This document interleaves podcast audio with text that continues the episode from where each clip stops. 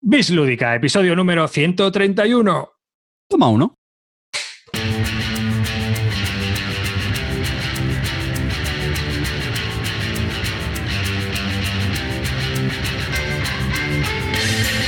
Hola y bienvenidos a un nuevo podcast de Bislúdica, un podcast sobre los nuevos juegos de mesa. Yo soy David Arribas y conmigo están Calvo. Hola, ¿qué tal? Buenas noches, ¿cómo estamos? Esperamos hoy venir con aire renovado, más fuerza, más brío, más gana, más de todo y lo vamos a petar. Clean. Buenas noches, Malevaje. A disfrutar las dos horitas que vamos a estar con vosotros y a darlo todo. Y Carte. ¿Qué tal, mozulos? Pues aquí estamos otra vez. Vamos a dar un programa con muchas ganas. Además, venimos con mono. Y bueno, pues nada, eh, los que nos estáis viendo en directo veréis que eh, se nos ve un poco distinto. Mm, durante el programa vais a ver muchas más cosas. sí, porque ahora pues estamos en una cuadrícula, nos vemos a- se nos va a ver en una cuadrícula también en YouTube. Y bueno, pues es un sistema que nos da más calidad. Es una de las cosas que hemos conseguido pues gracias a las aportaciones de la gente que nos apoya ahí en, en la web del Army de Bislúdica. Y hemos comenzado con la de Bislúdica y aunque bueno, hemos estado corrigiendo fallos y demás, vamos a empezar a poner contenido en breve ya mismito para vosotros y también para pues para, para ir haciendo y generando más contenido que tenemos pensado y que se quedó bloqueado y bueno, pues tenemos un montón de contenido que, que tenemos ahí pendiente y que bueno, pues debido a aquella crisis de Patreon ahora hemos empezado a, a sacar adelante. Así que, eh, bueno, eh, deciros que nos podéis encontrar en Twitter, en arroba bislúdica, que también eh, tenemos eso, una web de membresía, que si quieres ayudarnos y a- aportar económicamente para que este podcast siga adelante y tenga estas mejoras como ahora. Ayer no funcionaron, hoy esperemos que funcionen mejor y que, bueno, pues estamos. Y sin ir más lejos, yo creo que ya hemos hecho la promoción, la autopromoción, el bombo. Vamos al turrón. Venga, vamos con esa sección que ya todos conocéis porque la hemos hecho durante tantos programas como uno y la vamos a repetir para que luego digan que no repetimos contenido. Pues sí, la sección ¿A qué le estamos dando? Es esa sección en la que los últimos 15 días os explicamos brevemente en qué estamos liados en nuestros quehaceres lúdicos diarios. Entonces, por ejemplo, Linito, leyenda, cuéntanos, que ¿en qué estás tú liado últimamente? Pues ahora mismo estoy liado en una cosita. Eh, tengo el Nemos War eh, desde el verano pasado.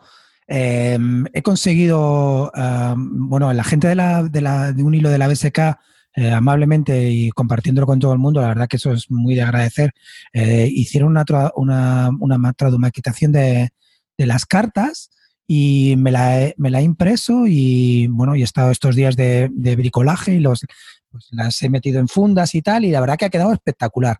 También eh, hice una traducción de las, de las reglas y ahora ya lo tengo todo preparado, me estoy preparando el juego y quiero por fin darle a este Nemos War, la, edición que sacaron en el Kickstarter, que está muy bien, es una edición espectacular, el arte gráfico es muy bueno y tiene, es un juego que tiene una pinta muy interesante. Eh, tiene el background de, de las novelas de Julio Verne, de, de 20.000 leguas de viaje submarino, y, la verdad que lo han hecho así como una especie de State of Siege basado en su muy, muy, muy ligeramente en su State of Siege, pero en este veo que puedes hacer más cosas, puedes crear algo más, tiene, hay unos combates con, con barcos y, y la verdad que me, ha- me ha- me resulta muy interesante. Me parece que, que puede ser una cosa eh, buena para darle. Me lo estoy preparando y quiero este fin de semana estrenarlo y darle dos o tres partiditas en solitario. Pues ya nos contarás porque aparte de mí sé que tenemos algunos oyentes que están muy interesados en saber qué tal es ese Nemos War porque tiene un precio bastante elevado y sé que hay gente que estaba interesado en ello. Ahora es difícil de conseguir, creo que van a sacar un nuevo Kickstarter, ¿no? Que lo van a sacar con una expansión de mierda que han metido de 10 cartas para, que, para picar, pero, pero la verdad que yo, lo, por lo que estoy leyendo, ya me he leído las reglas y tal, me parece interesante. Luego no sé si a la hora de jugar se me va a hacer pesado y tal, porque ya verdad que estoy un poco cansado de los juegos en solitario. De revelas una carta, es un evento, tienes que acoplarte a lo que hace el evento y tal, pero bueno, este veía buen rollito. Muy bien, muy bien, Clean, muy bien, muy interesante. Carte, ¿tú en qué estás liado? Pues yo llevo unas semanas eh, transcribiendo la, la guía estratégica de- del PAX Renaissance, que grabé con, con Amaría en un, en un monográfico, pues la estamos poniendo por, por escrito. Y ahora esto se puede contar. Eh, Sabéis que está prevista la, la edición en español del PAX Renaissance por, por Más. Y, y bueno, pues tanto Amarillo como yo pues estamos co- colaborando con esta edición. él está más metido en la traducción y yo pues quiero hacer un, dedicar un capítulo a hacer la guía, la guía estratégica. Y, bueno, ya a nivel lúdico, jugando y eso, pues eh, a lo que más estoy jugando sobre todo es en Aristella. A veces en mesa cuando se puede y otras veces por el Tabletop Simulator, que el, el módulo está genial y os lo recomiendo. Y, bueno, ese es Aristella es el último juego que me tiene muy, muy enganchado y nada, sobre todo con eso, también pintando las minis, también muy contento porque no... Mm, tampoco es que tenga mucho que envidiar a la, a la que nos enseñó Clean, que al jugador ese de Blood Bowl no es mucho mejor, ya lo aviso, colgaré fotos cuando estén todas terminadas. Sí, por favor. Pero con eso también mato las, las noches entretenido. La verdad es que muy contento Muy con bien. la aventura. Pues luego, te la, te- te- luego te la vas a pasar, te voy a dar la dirección de, de la asociación donde hice el curso y enseñas la, la mini a ver qué te dicen. a ver ya si te digo tiene que- críticas constructivas. Que- no, hombre, que a mí, la- a mí la tuya no me pareció tan mala como no la vendiste, hombre, está bien. Bueno, nos alegra, Carte, que sigas con esa bonita afición de pintar minis. Sigue así. Muy bien. Arribas, cuéntanos. Bueno, pues yo, mira, estuve recogiendo y haciendo todos los trámites para recoger los dos juegos de Multiman Publishing, esos de la Guerra Civil Americana, que me apunté al preorden. Ha sido mi último preorden a América. Eh, me, me han clavado 70 pavos en aduanas, así que ¿70? 75, porque han Madre. subido los costes. Es- ese es el comentario loser que voy a hacer ahora mismo. Y es que, bueno, pues eh, realmente es una pena, pero esto está así. Y es que, digamos que, pues ahora son 20 pavos de gestión, 4 pavos de manipulación, más el IVA de esos 24 euros. Aparte del IVA del juego que tienes que pagar. Más el IVA había, de los había una sellos. página web, había una página web que te evitaba los gastos de gestión, eso. No, no, no, no, no, no. ¿No? No, no, no, no, no. Esa página web es la que tienes que pagar los gastos de gestión. A no ser que tú quieras ir hasta allí y currártelo tú. Y bueno, pero, pero ya estuve una vez que me tocó ir con el otro sistema que tenían, que era otra, otra empresa privatizada. Y bueno, mejor, mira, pago los 20 euros y me quito el marrón de en medio. Hostia, Así. 76 pavos de, de, de aduanas, tío, me parece, me parece un disparate. ¿Cuánto te han costado los dos juegos? Al final, mira, me salen igual que en tienda. Más o menos. Pero Igual. sumando aduanas, ¿no? Quieres decir. Claro, claro, sumando las aduanas te sale al final igual que. Vaya tela, vaya Igual. tela. Pues habérmelo dicho y no te hubiese preguntado, tío. Para que veáis que aquí en Bislúdica decimos la verdad, nos duela o no. Bueno, muy bien, arriba, muy bien. Gracias por contarnos esa experiencia dolorosa. Y bueno, yo por mi parte, pues sigo en cuanto a juegos, sigo con el Perdition's Mouth, que ya sabéis que es un encargo que, que, bueno, que me comprometí a pillar el juego mucho más barato, pero para hacer reseñas y tal. Y bueno, pues eh, sigo dándole, estoy por el escenario 2, ya os contaré a medida que vaya avanzando más, quiero hacer una reseña en condiciones y la verdad que por el momento puedo decir que es bastante interesante, ya os contaré más detenidamente. Y en cuanto a otras cuestiones, pues principalmente estoy liado con el Kickstarter. Eh, ¿Cómo? ¿Cómo? Que estás liado con el que Eso es que eso me suena tan, tan genérico, me estoy liado con el Kickstarter. Explícame. Bueno, pues que sigo liado con el Kickstarter. Temas del Kickstarter. Un juego español que se llama Exo, que va a terminar brevemente. Al final no me voy a meter, pero me parece muy interesante. Ya cuando salga en tienda, a lo mejor el Exo, muy interesante. El School Tales, también de los españoles. mm, Bueno, me llama bastante la atención, pero no sé, no me termina de convencer. Está, está intentando convencerme que me meta yo, pero lo tiene complicado. No, ya no te, no te he dicho. Luego el, Bla- el- O sea, escucha, Calvo, si consigues que Carte se meta en un Kickstarter, o sea, ese día te hago la ola, tío, de verdad. En serio, te cedo el título de leyenda, porque vamos, este, este ni aunque valiera 30 pavos se metía, fíjate lo que te digo. Luego hay un juego de, de miniaturas que se llama eh, Black Rose Wars, que ha, ha recaudado 1.300.000 dólares he flipado. Un montón de minis y muy chulo, la verdad, pero bueno, me sigo reservando. Eh, me he metido en el Empiriel, que es una mezcla ahí entre de convers- con así con temática steampunk, una mezcla entre of Steam y recoger recursos para cumplir contratos. Quiero decir una cosa, yo quiero decir una cosa.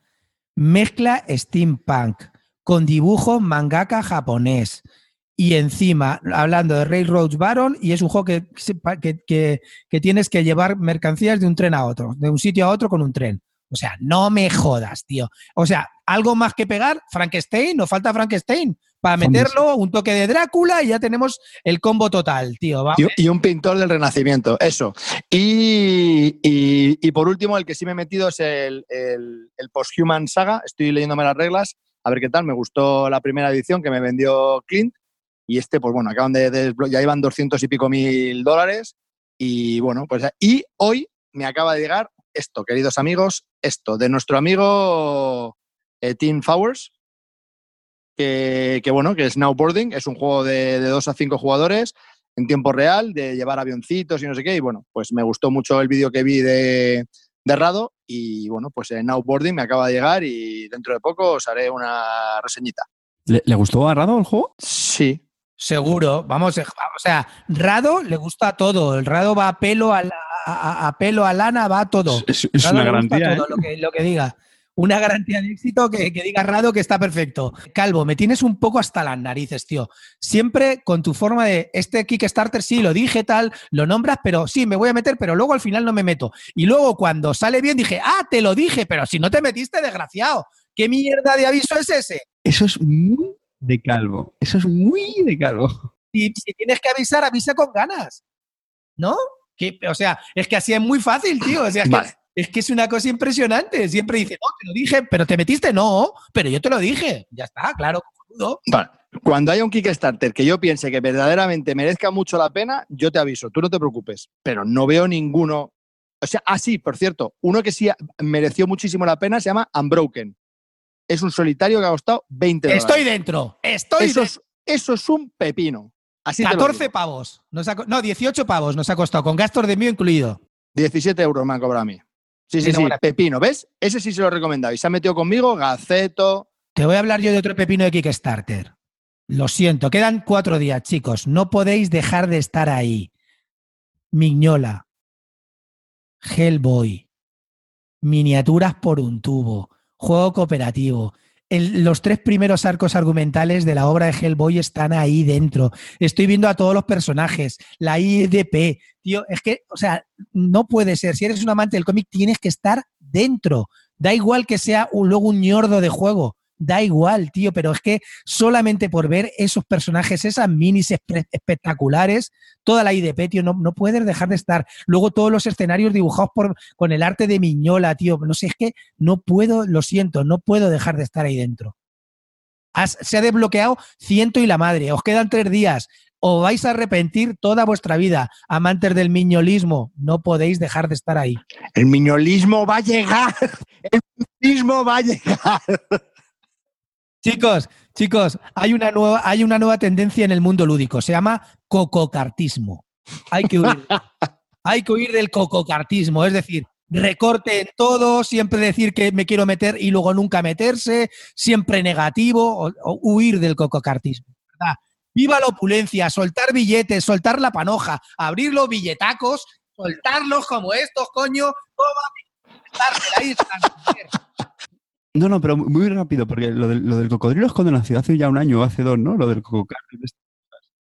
Y, y hace mucho- me hace mucha gracia porque ahora veo que está la inmensa mayoría de la gente. Ah, no, no, no, yo es que ya las novedades estoy muy cansado, los Kickstarter son un rollo, hay que rejugar más, la antiludoteca, bla, bla, bla, bla, bla, bla. Ah, ahora, ¿no? Ahora me dais la razón. Muy bien, sabio, sabio consejo de nuestro amigo Carte. Y entrando ya de lleno en el tema del programa, ¿qué tema tenemos hoy? ¿Qué tema tenemos hoy? ¿Qué tema? ¿Qué tema? Temazo. Bueno, pues eh, obviamente se me volvió a ocurrir a mí, que soy la mente pensante de este grupo. Estaba un día en el baño y no tenía periódico y me puse a pensar. Y eh, vine con este temita, que es qué reimplementaciones han salido de juegos de mesa por una parte, y luego cuáles de ellos han triunfado, cuáles incluso han ganado a su, a su juego original. Pues bueno, pues se me planteó eso y entonces hemos encontrado una serie de, de hilos que nos va a conducir a Rivas y nosotros pues vamos a ir hablando sobre los juegos que nos vaya contando en Rivas. Pero el tema es básicamente eso, qué reimplementaciones de juegos en su versión de cartas o de dados, por ejemplo, el juego de tableros, pues han salido de juegos eh, míticos y juegos grandes que conocemos pues vamos a hablar un poquito de todo ello. Y luego nos haremos una reflexión final.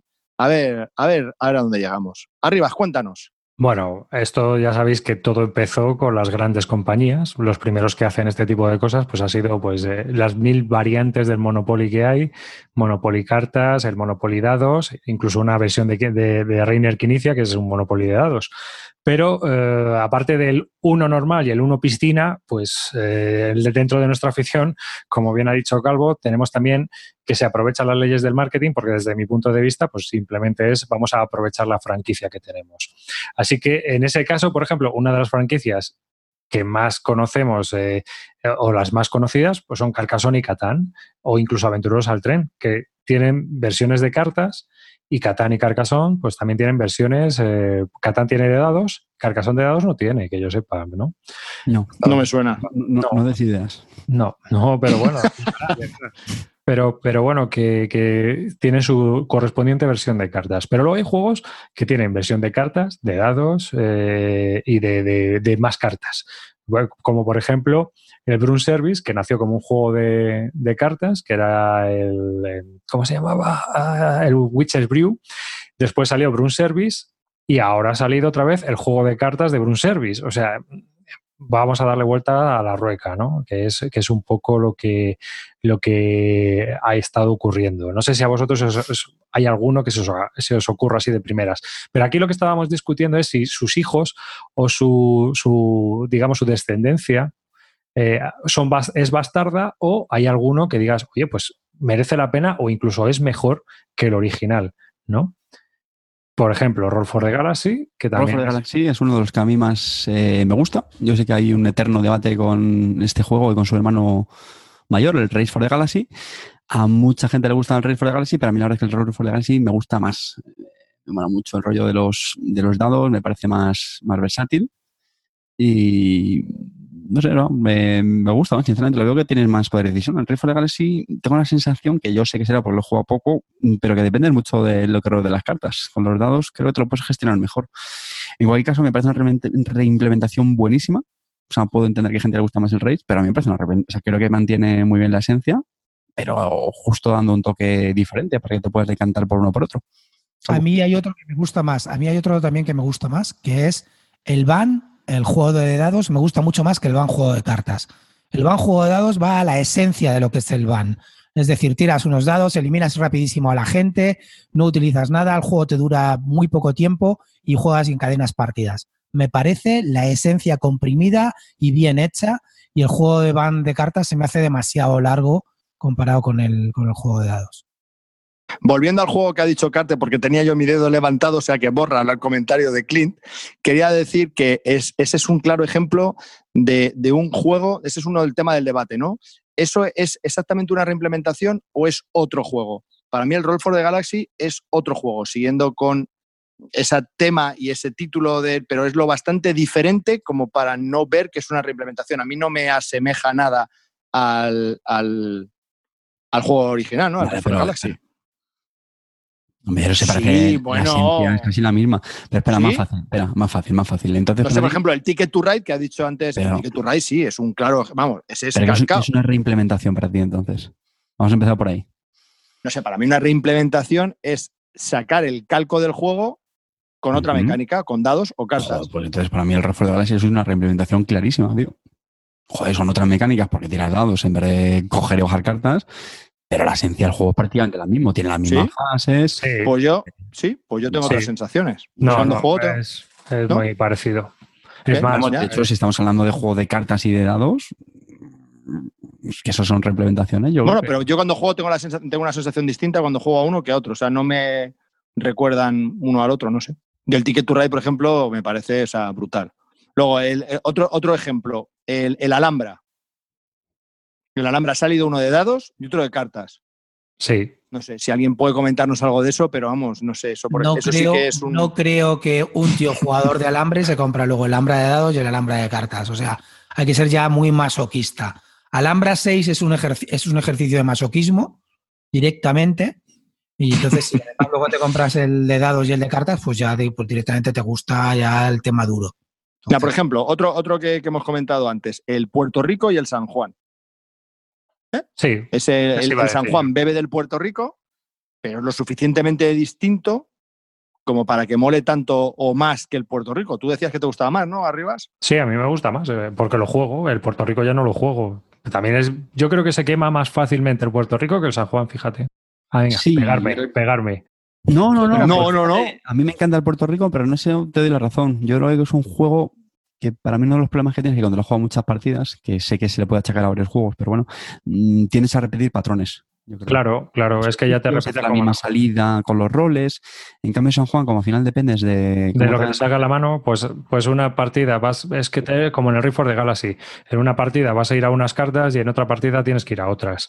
De todas Entonces- formas, el- eh, para mí el San Juan de cartas se queda corto, sinceramente. Hoy en día, con la cantidad de, de información que manejamos, para mí de cartas se queda corto. Está- ¿Dirías que está superado, Klim? No, no, no, no, bueno. Vamos a ver, San Juan tuvo su momento y la verdad que se jugó mucho. No sé hasta qué punto se jugará ahora, pero sinceramente, sinceramente, vamos a ver. eh, hay, hay opciones mucho más interesantes que jugarte un San Juan, ¿no? ¿O qué? ¿Está superado, amigo? Pero Eh, Yo no, ¿hace, yo lo sigo ¿hace jugando. cuánto que no juegas al San Juan? Dime la verdad. Pues no, mira, te lo voy a mirar en la BGG. me a ha San quedado- Juan no, no te hablo de la iPad, ¿eh? De- Que no, que sí, que sí, el de cartas. De hecho, no, no me acuerdo de eso, ¿Qué- que sí. me a mí me gusta ese juego, eh, me parece que, que 2010? cumple muy bien, tío, para yo un- me, lo, fue ayer, yo- 2010. yo- yo me lo llevo siempre en verano. Sí. Sí, Mira, en, en enero de 2015. No hace tanto. Bueno, ah, vale, bien. Ayer, sí, sí, sí. hombre, no, pero tú sabes tú que cualquier juego que mires has jugado hace la polca de tiempo. Hay otros, como por ejemplo el Ra, que también tiene un, el de dados, también está muy bien. El juego de Ra de dados. El de, Se llama el- Price, Price of. eh, No, sé No, no, ese es, ese es una reimplementación de Ra.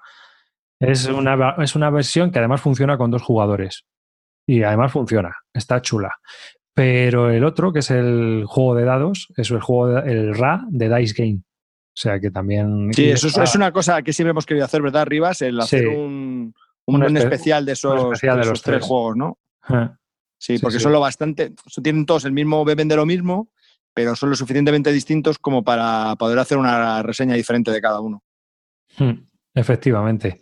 Y en, en ese plan, pues mira, por ejemplo, otro El que. Medici, que lo jugamos contigo, ¿no? El Medici de es cartas. verdad, tío.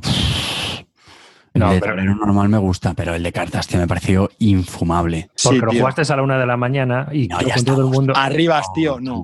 Pues yo con todo el mundo que le he jugado le ha gustado. Menos a Bueno, menos nosotros tres. Sí. Eh, Fanboy, Yo con es todo fanboy. mira. No, no, fanboy no. Fanboy no, es cierto, ¿eh? Es cierto, vamos, sí, cuando, cuando quieras, juega, juega un día por la mañana. Sí, Con las luces, ¿no? Con las Con luces. luz, con luz y, y sin estar borracho. Que ni vemos borrachos. ¿Qué imagen estás proyectando? Pues no sé, la que nos ponen. No sé. Yo no he jugado borracha en mi vida a juegos de mesa. ni lo volvería a hacer. Ni lo volveré a hacer. Escucha, yo, yo sí que he jugado borracho a, a juegos de mesa y, y el juego acabó mal. Sino que le Yo- digan a los que hay como, Yo, como yo famoso- sí he jugado, sí, sí, efectivamente, el, el Ponzi Scheme. Yo sí he jugado borracho, no me acuerdo. Y luego otro de Quinicia. Bueno, Quinicia es que es el rey de la reimplementación en diferentes Bueno. plataformas. Es que eso ya no es reimplementación. Tienes exploradores, exagerado. Keltis, exploradores, Keltis, el Keltis juego de cartas, de Oracle, que también es un Keltis, El Celtic de dados, el Keltis de dados. O sea, sí, ese, ese tiene eh, mil reimplementaciones, sí, Sí, también. sí. el, o sea- el Keltis LCG. el que. Bueno, había, uno, había, uno, había uno de dados que no estaba mal también, que era el Zoloreto de dados, ¿no? El Zoloreto de dados no está mal, no está mal. Está chulo. Sí, a mí es que me gustan los juegos de dados. Lo que pasa es que al final te acabas cansando porque la mayoría de ellos pues no dejan de ser al final un sé ¿no? Un poco. Y en este, pues tienes que hacer colecciones, set collection, pero que tampoco, a ver, Clint, no te lo compres, tú no. No, no, sí he jugado, sí he jugado, no, tampoco, evidentemente no me voy a comprar esa basura, pero que digo que no. Yo, a mí, yo, yo quiero llegar a una cosa. Espera, espera, vamos a seguir hablando de juegos y luego llegamos a la conclusión. Espérate un momento, es que, es que te, te aceleras, tío. Cuanto más calentito me pongo, más aceleras.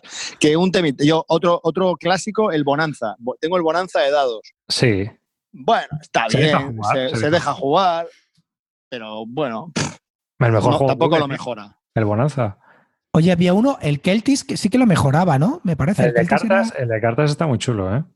ese está el- casi por seis como, era pavos. como- O sea, es que es bestial. Te lo Es llevas que ahí el, en un Kel- el Keltir me parece brutal, ¿eh? El- pero bueno, del Keltis hay también una versión, que es la versión esta como de viaje, que son las fichas de cartón, que te las llevas y las tienes que levantar desde el centro, que lo mismo, Ese es ocurre, el con que el, yo.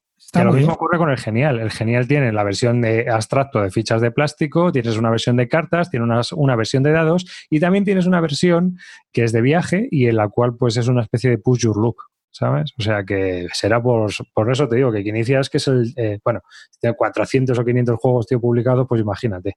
O sea que es que... Arriba, refrescame la memoria. ¿Buscas que inicia? sí. Que arriba, recuérdame una cosa, el Tigres y Eufrates tiene una versión alemán de un juego de, juego de cartas. Ah, sí, sí, sí, sí. Y ese está chulo, ¿no? Ese estaba chulo, lo que pasa es que, joder, era, era también espesito, ya para meter. Pero estaba bien, estaba bien. Ah, que sí. sí. Y estuvo saldándose un mogollón de tiempo. Bueno, es verdad, es verdad, verdad, pero solo, lo se, vendiendo. Solo, se acaban en alemán, ¿no? Mm. Sí, pero bueno, que era, independiente del idioma. Sí, sí, jugué una partida hace. Dime, dime. Me viene a mí a la memoria otro, el de Village. ¿Os acordáis de La Villa? Sí. Sacaron un La Villa de dados, me parece. O de cartas, no me acuerdo. Hmm. Ese era mucho más complicado, ese era un poco más rollo, tío. La verdad que, vamos, nada que ver con la villa. Ese era bastante complicado. ¿eh? Bueno, no es que fuera complicado, pero que mm, para mí era mucho más rollo y no te mejoraba la experiencia de la villa y te duraba casi igual. ahora que has dicho la villa, me has recordado al, al Kailus Carta Magna. Eh, yo la verdad es que no lo he jugado, pero sí que me han dicho que refleja muy bien el espíritu del. Ah, sí, también. ¿En serio? Hay gente igual que también lo prefiere, ¿eh? al, al ¿Ah, sí? Mm. Dicen Joder, que por preferir el, el, el, Carta Magna al es que es original. Muy, parecido realmente. Joder. es decir, pero. Y quitan, y quitan, al preboste, que en alguna, para mucha Hombre, gente. Si quitan al preboste, si quitan al preboste de Kailus, que lo único que le das al Z, tío, no me jodas. Que, y otro, otro que yo prefiero, por ejemplo, es el, el Florenza de cartas frente al de tablero. El de tablero se me hace demasiado largo y muy repetitivo y el Florenza de cartas es más, más al turrón. Es un juego que me, me encanta. Me, juega muy, muy, muy bien. Sí, sí. A mí siempre me ha funcionado. A dos va como un tiro. Sí, además salió hace poco, bueno, salió hace unos años en ese, en verdad. Me parece que. Mm. Hace tres, una cosa así, tres o cuatro. Mm. Mm. Sí, es que hay juegos que yo creo que hay veces que si los destilas y los haces más sencillos, pues ganan porque van al turrón en la mecánica y al final es, es lo que es el juego en sí, ¿no? Yo creo que muchas veces te pasa eso. ¿Habéis probado el castillo de Borgoña de cartas? No. No. Ese también intenta destilar, va tal, pero sinceramente se queda muy corto para mí. Bueno, claro, es que. Darte tres o cuatro partidas, pero joder, es que comparas con el pepinaco de Fel del Borgoña, tío. Y luego es el Borgoña de cartas. Pues, pero es que Fel no hace muy buenas implementaciones de juegos así luego, porque todas las cosas así que tiene, no, ninguna, por ejemplo, ha triunfado en el sentido de que digas, ah, pues merece la pena también, está chulo. ¿No? o sea, sus juegos grandes sí, pero cuando saca una versión de estos de marketing, ¿vosotros creéis que esto es de marketing? Espera, espera, ¿tiene más ejemplos arriba o pasamos ya a la, pregunta? Hay chorrocientos juegos, tío. Lo que pasa es que, bueno, que. Bueno, ya hemos abarcado suficiente, ¿no? Como para. Bueno, pues podríamos, yo creo que podemos llegar a una conclusión. Hemos hablado de juegos bastante importantes, bastante grandes, muy conocidos por todos. Hemos hablado de sus versiones de dados o de cartas y o de cartas. Y eh, la opinión, o por lo menos yo me quedo con la, con la conclusión que tenemos todos, es que lo, que hemos dicho es que en ningún caso, yo creo que la mayoría de lo que hemos dicho siempre es eh, eh, preferimos el original, ¿no? ¿no? No hemos dicho, la mayoría de las veces hemos dicho que preferimos el original frente a al juego de dados o de cartas, ¿no? O sea que no parece que sea una muy buena, muy buena cosa hacer esto, ¿no? Parece, por, las opiniones que hemos tenido. Entonces, la, la, pregunta de esto, ¿no? Entonces, ¿por qué se hacen este tipo de destilaciones? ¿Cuál es el objetivo último de esto? Es una propuesta de marketing, es una idea que tenía ahí en el bolsillo el, creador del juego y quiere exprimirlo de otra manera para no hacer una reimplementación del juego original. ¿Qué creéis vosotros que, es lo que está pasando con esto? Pues vender más, ¿no? Al final esto es lo de siempre. Si tienes algo que funciona, pues le cambias un poquito, le pones otro color y, a volver a vender el mismo perro con otro collar. ¿No? Ah, vamos a ver, yo siguiendo el método, el método que utilizamos mucho y que lo tenemos patentado en el Instituto Barton, es decir, he chupado al aire, eh, siguiendo este método tan científico, yo creo que, vamos a ver, tú tienes un nombre que has hecho con un juego, ¿vale? Al hacer el nombre con el juego, eh, pues has vendido el juego durante unos años y quieres seguir sacando rédito a eso. Entonces, ¿cómo lo puedes hacer? Pues sacando una reimplementación de cartas, de dados, de lo que sea, eh, puedes vender aprovechándote del nombre de ese juego y además incluso puedes volver a, poner un poco en, de moda a tu juego antiguo. Entonces eso es un poco lo que, lo que pienso que puede hacer desde un punto de vista de marketing.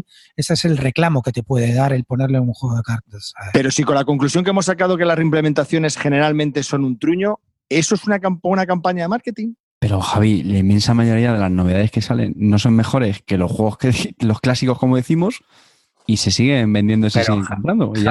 la movida es la inercia. Si, tú, si tú has vendido, por poner, 15.000 copias de un juego en Alemania, pues sacas la versión de dados y sabes que lo mismo ya tienes asegurada 5.000 porque solo por el nombre, pues sabes, haciendo cuentas, ellos ya tendrán sus cuentas echadas, las editoriales. Y dicen, bueno, pues es una apuesta, toda, toda publicación es una apuesta. Pero tú sabes que si sacas la versión de X y has vendido tanto, ¿por qué no se sacan las expansiones muchas veces aquí? Porque no han conseguido un número mínimo de ventas. Entonces, eh, al final es una cuestión de política editorial también. Muchas veces es la editorial la que le dice al autor qué juego, cómo va a ser el tema del juego. Yo me voy a poner, voy a romper una lanza en favor de los autores y me voy a poner de su posición. Yo creo que lo que hacen, fíjate, ¿eh? yo creo que lo que hacen es intentar cubrir un espectro más amplio de jugadores. Intentar hacerlo un poquito más fácil o algo más familiar para poder intentar acaparar más mercado. ¿Qué os parece la mm. idea? Yo Absurda, ¿no? Absurda, ¿no? Lo sabía. habrá, algún caso, pero ya habrá de todo, claro. Es tan sencillo como lo que hemos dicho, sí que es eso. O sea, que como es absurdo, al final es, marketing, ¿no? O sea, no, no hay. yo que sé que habrá algún caso que el tío diga, oye, mira, vamos a hacerlo de esta manera, a lo mejor mola más. Es eso, es. mira, por ejemplo. muy poco esfuerzo de diseño. sí, pero espera, espera, espera. Por un ejemplo que me viene a la cabeza ahora, el Pelopones. El Pelopones es un juego que está bien, a mí me gusta mucho, pero es un juego que haya vendido a la torta. Pues el tío ha sacado el de cartas. ¿Para qué? ¿Para qué? Si no has vendido una mierda del primero. Oh, sí, tú qué sabes, tío. Mira, y al revés. El coloreto, Zoloreto, ¿no? salió primero el juego de cartas, realmente el, el, Zoloreto, y luego ya ha salido el juego de dados. Es decir, ahí eh, Michael Sachs lo que hizo fue intentar mm, crear un juego un poco más familiar y grande, eh, realmente en un, ese sí que es marketing porque el de tablero cuesta más y Claro, pero vamos a ver una cosa. Pero es que aunque el camino vaya en dos direcciones, ya sea por simplificar o por hacerlo un poco más complicado, el objetivo es que es el mismo. Yo creo que es partir de un diseño donde ya tienes una base muy trabajada y con menor esfuerzo. Y sabes que ha triunfado además. Exactamente, eso es una clave vital.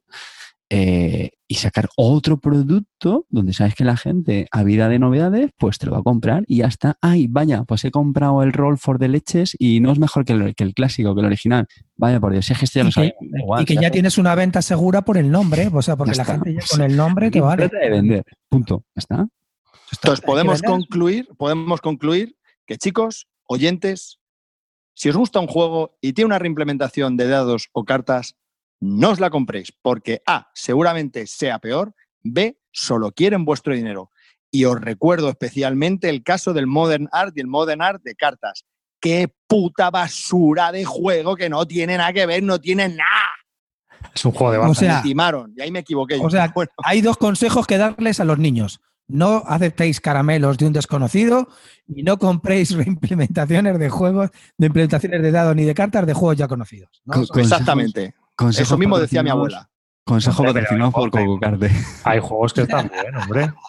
Hay veces que están bien esas versiones. Sí, pero la eh, inmensa mayoría. Estoy defendiendo el van de dados. Van de dados A ver, Calvo, aplícate el cuento porque para eso el 80% de los kits starter acaban en el hilo de venta y ahí estás, a piñón, a piñón.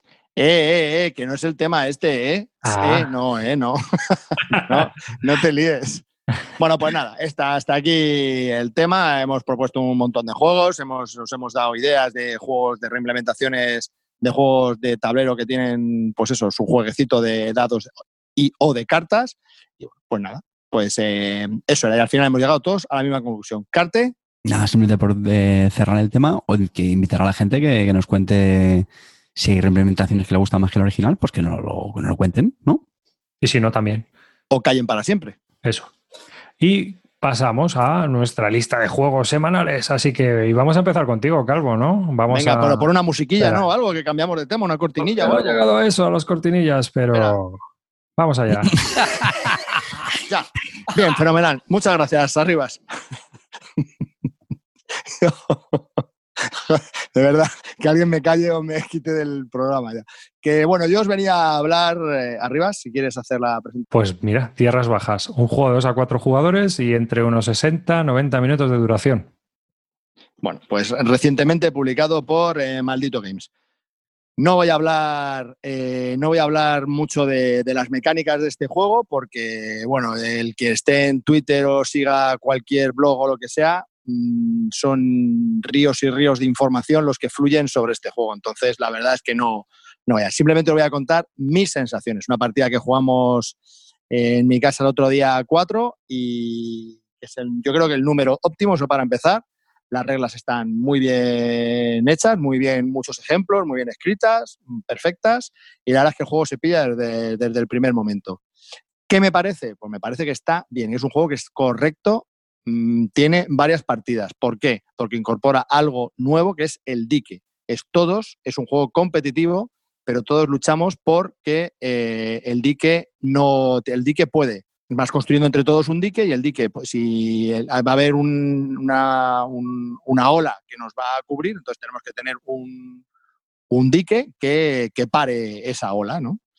Eh, que el dique no para la ola, pues la ola entra y nos quita ovejas. Que el dique lo para, pues muy bien, porque nos da puntos a todos los que hemos contribuido más en el dique. Entonces digamos que eso hace que tengas pues dos estrategias, o ir al dique o no ir al dique.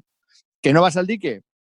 pues, pues, pues no vayas ovejas y si vas al dique, pues intenta hacer muy bien el dique. Entonces, el que vaya muy bien a un lado intentará que no vaya, intentará jorobarte y el que va al otro, pues intentará. Entonces, eso está bien, está bien. Me parece que es una mecánica que está bastante bien y es una de las cosas que más me ha gustado del juego. Luego, los trabajadores, a la hora de, de construir las diferentes, tenemos mm, tres trabajadores con valores 2, 3 y 4 que indican eh, los puntos de acción que podemos hacer para distintas cosas. Por ejemplo, hay un edificio que vale 4, entonces solo puedes destinar el trabajador de 4 a poder construir ese edificio. Hay otros edificios de 2, puedes destinar al trabajador de 4 para construir el de 2, pero te, pues tienes un, pues te dan cartas en, la diferencia de, puntos. Entonces, esa gestión que tienes que hacer con tus trabajadores para intentar coger distintos edificios o hacer distintas cosas, pues esa gestión también, también mola. Luego cada uno tiene un tablero individual en el que vamos a ir haciendo a lo agrícola construir vallas para poner nuestras ovejas que se van reproduciendo. Y, bueno, pues también está curioso. Pero vamos, yo creo que la novedad más grande es la del dique, que me parece que está bien. El problema es que tras varias partidas, pues como ya os digo, como solo veo que tiene dos estrategias, pues, pues no, no le veo mucho recorrido, por lo menos en mi colección, por lo menos en mi colección. Carte, ¿tú qué opinas que estuviste jugando conmigo? Por resumirlo muy, muy rápidamente, eh, agrícola, de verdad, no, perdéis ni un solo euro con este juego. Es típica novedad que juegas una partida. Como bien ha dicho Calvo, es un juego correcto, sí, eso es cierto, pero ya está, o sea, ya está. O sea, es que en mi opinión no tengo ninguna ganas de volver a, repetir es una partida de este juego porque no aporta nada. O sea, lo que dice el dique, que si es algo curioso, no sé qué, pues yo creo que no, que tampoco aporta mucho. Es un pegote que está ahí, pues porque evidentemente tiene que diferenciarse en algo y poco más. O sea, es que construyes en edificios como el agrícola, por ejemplo, para, para dos jugadores que incluso el agrícola para dos jugadores lo prefiero mil veces a este juego, de verdad, porque es que tiene incluso más, más chicha me pareció algo muy, muy, muy soso. A ver, Carte, que la agrícola para los jugadores tiene más chicha que este. ¿Este en serio? ¿Lo estás diciendo Para mí sí, y lo estoy diciendo en serio. Para mí sí, o sea, es que esto mm, de verdad es que tiene la gracia de que los trabajadores tienen diferentes números y decides dónde lo pones un otro. Sí, bien, eso está bien, es correcto, pero en serio, es el tipiquísimo juego que ahora es novedad, te apetece probarlo, vas a jugar una partida, tu vida puede pasar tranquilamente sin jugar a esto. Entonces, juega mejor al. Vamos, o sea, que habiendo agrícola de verdad o incluso caverna, no veo ningún motivo para ya no solo comprarlo, sino querer jugar, de verdad. Antes hemos hablado de rejugar juegos y no tantas novedades, pues es que este es un ejemplo de libro. Juego totalmente olvidable. Joder. ¿Le ha gustado? Arribas, ¿tú qué dirías? ¿Que le ha gustado o no? Le ha encantado, le ha puesto un 6, ¿eh? La BGG. O sea que, pues, bueno. el juego está bien. Sí, sí, sí. Que sí, es, que, es, un 6, es que es un juego que está bien. casi un clon del agrícola, solo que es que. Mm, tiene, el dique, tiene, el dique y unos trabajadores con números. Pues sí, bueno, en, las fotos sí que se ve que, bueno, cuando ves fotos del juego se ve que es muy parecido al, agrícola, ¿no? Vas haciendo ahí tus, tus, cajitas y todo eso, pero vamos, yo sí que he leído a mucha gente las mismas opiniones un poco que a vosotros dos. Eh, es un juego que no tiene profundidad y que se queda muy en la superficie, que está bien hecho, pero un euro correcto, ¿no? Eh, ¿Recomendable? Sí, pero depende de, cómo sea tu ludoteca. ¿no? Pues yo qué sé. Esto es como todo. Pero bueno, es eh, originariamente por quién salía esta. Porque aquí se ha publicado por maldito. Feuerland, Feuerland, los alemanes Feuerland, los del Terra Mística. ¿Tú, Ah. Clint, lo quieres probar? ¿Tienes ganas? Te lo vendo. Es la pasión ahora mismo que tengo en mi vida, pero tampoco no me importaría probarlo, porque 30 eh, euros, vamos a ver, no soy referencia para mí, ninguno de los dos, pero lo quiero probar seguro. Otra cosa, a mí, por ejemplo, sinceramente, señores alemanes, eh, ya sé que ustedes son la bomba y que se creen super, superiores a los demás, pero pueden hacer ya eh, el favor de dejar de tocarnos los cojones y hacer todos los juegos con ovejas.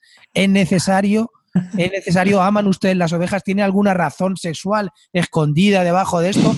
Todos los juegos del campo tienen que salir ovejas, tío, de verdad. No hay ¿Qué, otros. qué- qué quieres que salgan? ¿Tigres de bengalas? Tiranosaurio Rex. Pero en serio, todo es ovejas, tío, en esta puta vida, todo ovejas, tío. No hay cosas que pueda hacer, tío, no sé. Pero tú has ido a Alemania. cansado ya. Tú has ido a Alemania. Si está todo lleno de ovejas de madera, tío. Si es que se venden ovejas de madera por todos los lados, tío. serio, tío, si ¿Qué hablo del esperas? tema, el tema de la temática. eh, O sea, ya hemos Y- y- que la novedad sea el dique. Sí, claro. es- a ver, ¿eso? A ver, eh, tío, un dique y unas ovejas para jugar ah, un, un- un sábado a las 7 de la tarde. ¿Qué prefieres, eso o ponerte a jugar otra temática? Pues la verdad es que la verdad es que ya, se- ya te viene a, se te, te, te- te cuesta ver, este rollo. Eh, Clean, Terrinot o ovejas.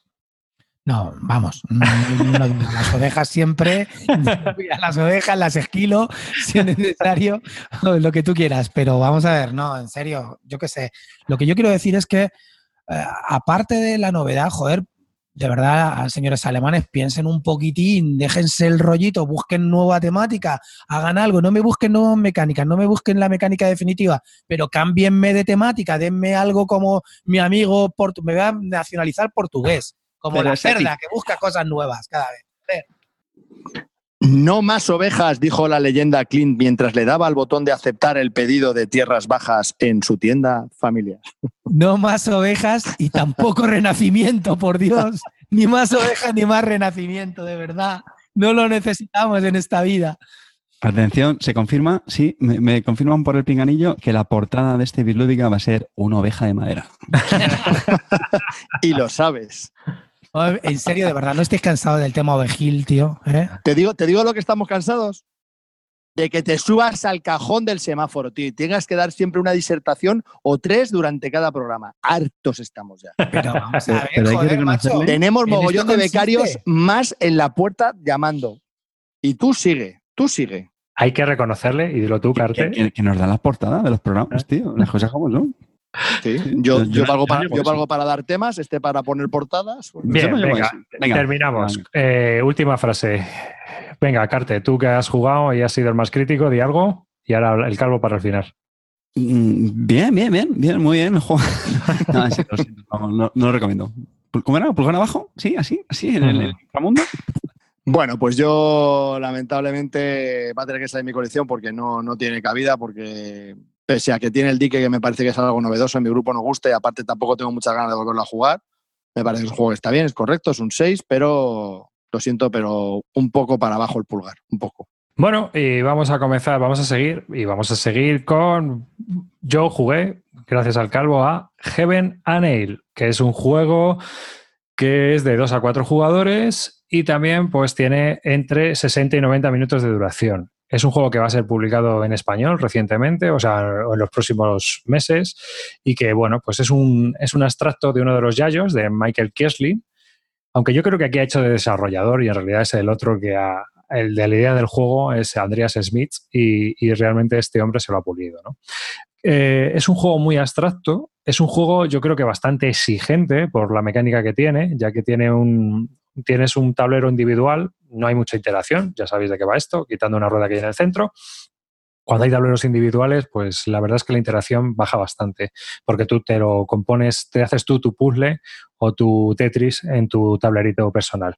Pero aparte de eso, el juego es bastante interesante en el sentido de que te obliga a pensar con antelación durante toda la partida cómo vas a gestionarte, porque necesitas un flujo de cash, de, dinero, para que eh, los últimos momentos puedas ir empujando las fichas que te van a hacer puntuar, porque se puntúa como Puskas que inicia, se puntúa el que menos tengas es el que puntúa el que de todos los recursos que hayas obtenido.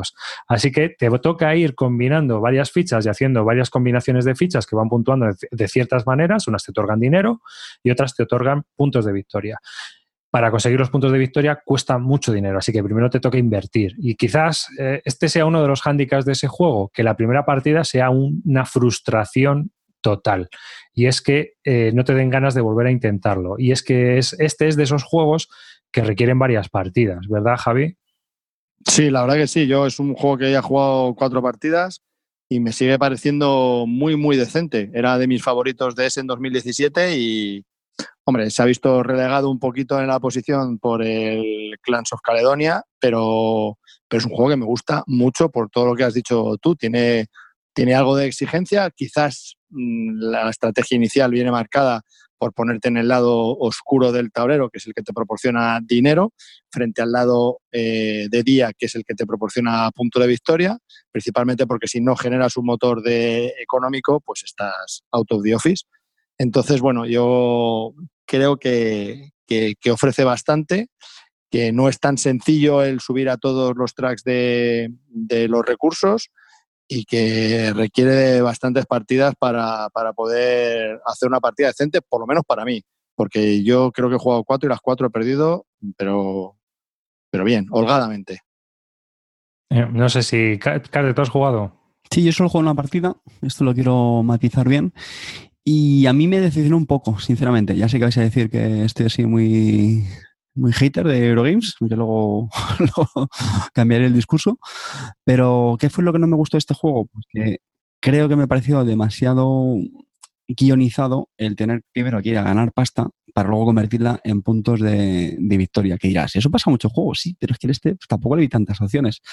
Sí me gustó, en cambio, lo que has comentado, los tracks estos de la puntuación que inicia, que al final tienes que estar mirando el que puntúa menos y todo eso sí me gustó. Y sobre todo la mecánica, como en el Lignum, donde tienes el, caminito este, donde vas eligiendo realmente, bueno, la acción, podríamos decir, ¿no? Lo que cogías.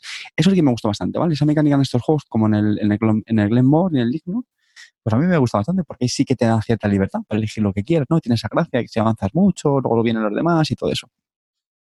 Pero ya digo, tampoco me. Mm, o sea, no está mal, ¿vale? Está bien. A lo mejor también fue un problema de expectativas, porque la gente enseguida empezó a decir que era el mejor juego de Essen y tal.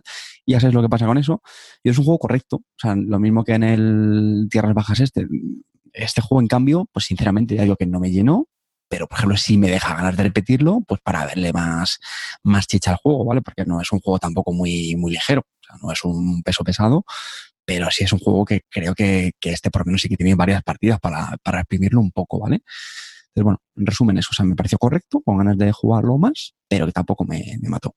A mí me parece que es un juego que es un poco complejo para lo que es, ¿sabes? Porque realmente las decisiones están en el track, que es donde te da la tensión y es donde tienes la interacción con el resto de los jugadores, y luego tú te montas la película, que es el rompecabezas que tienes en tu tablero individual realmente pues está bien, pero tampoco, hombre, no es un trajan de comerte la cabeza con el mancala de las narices, pero...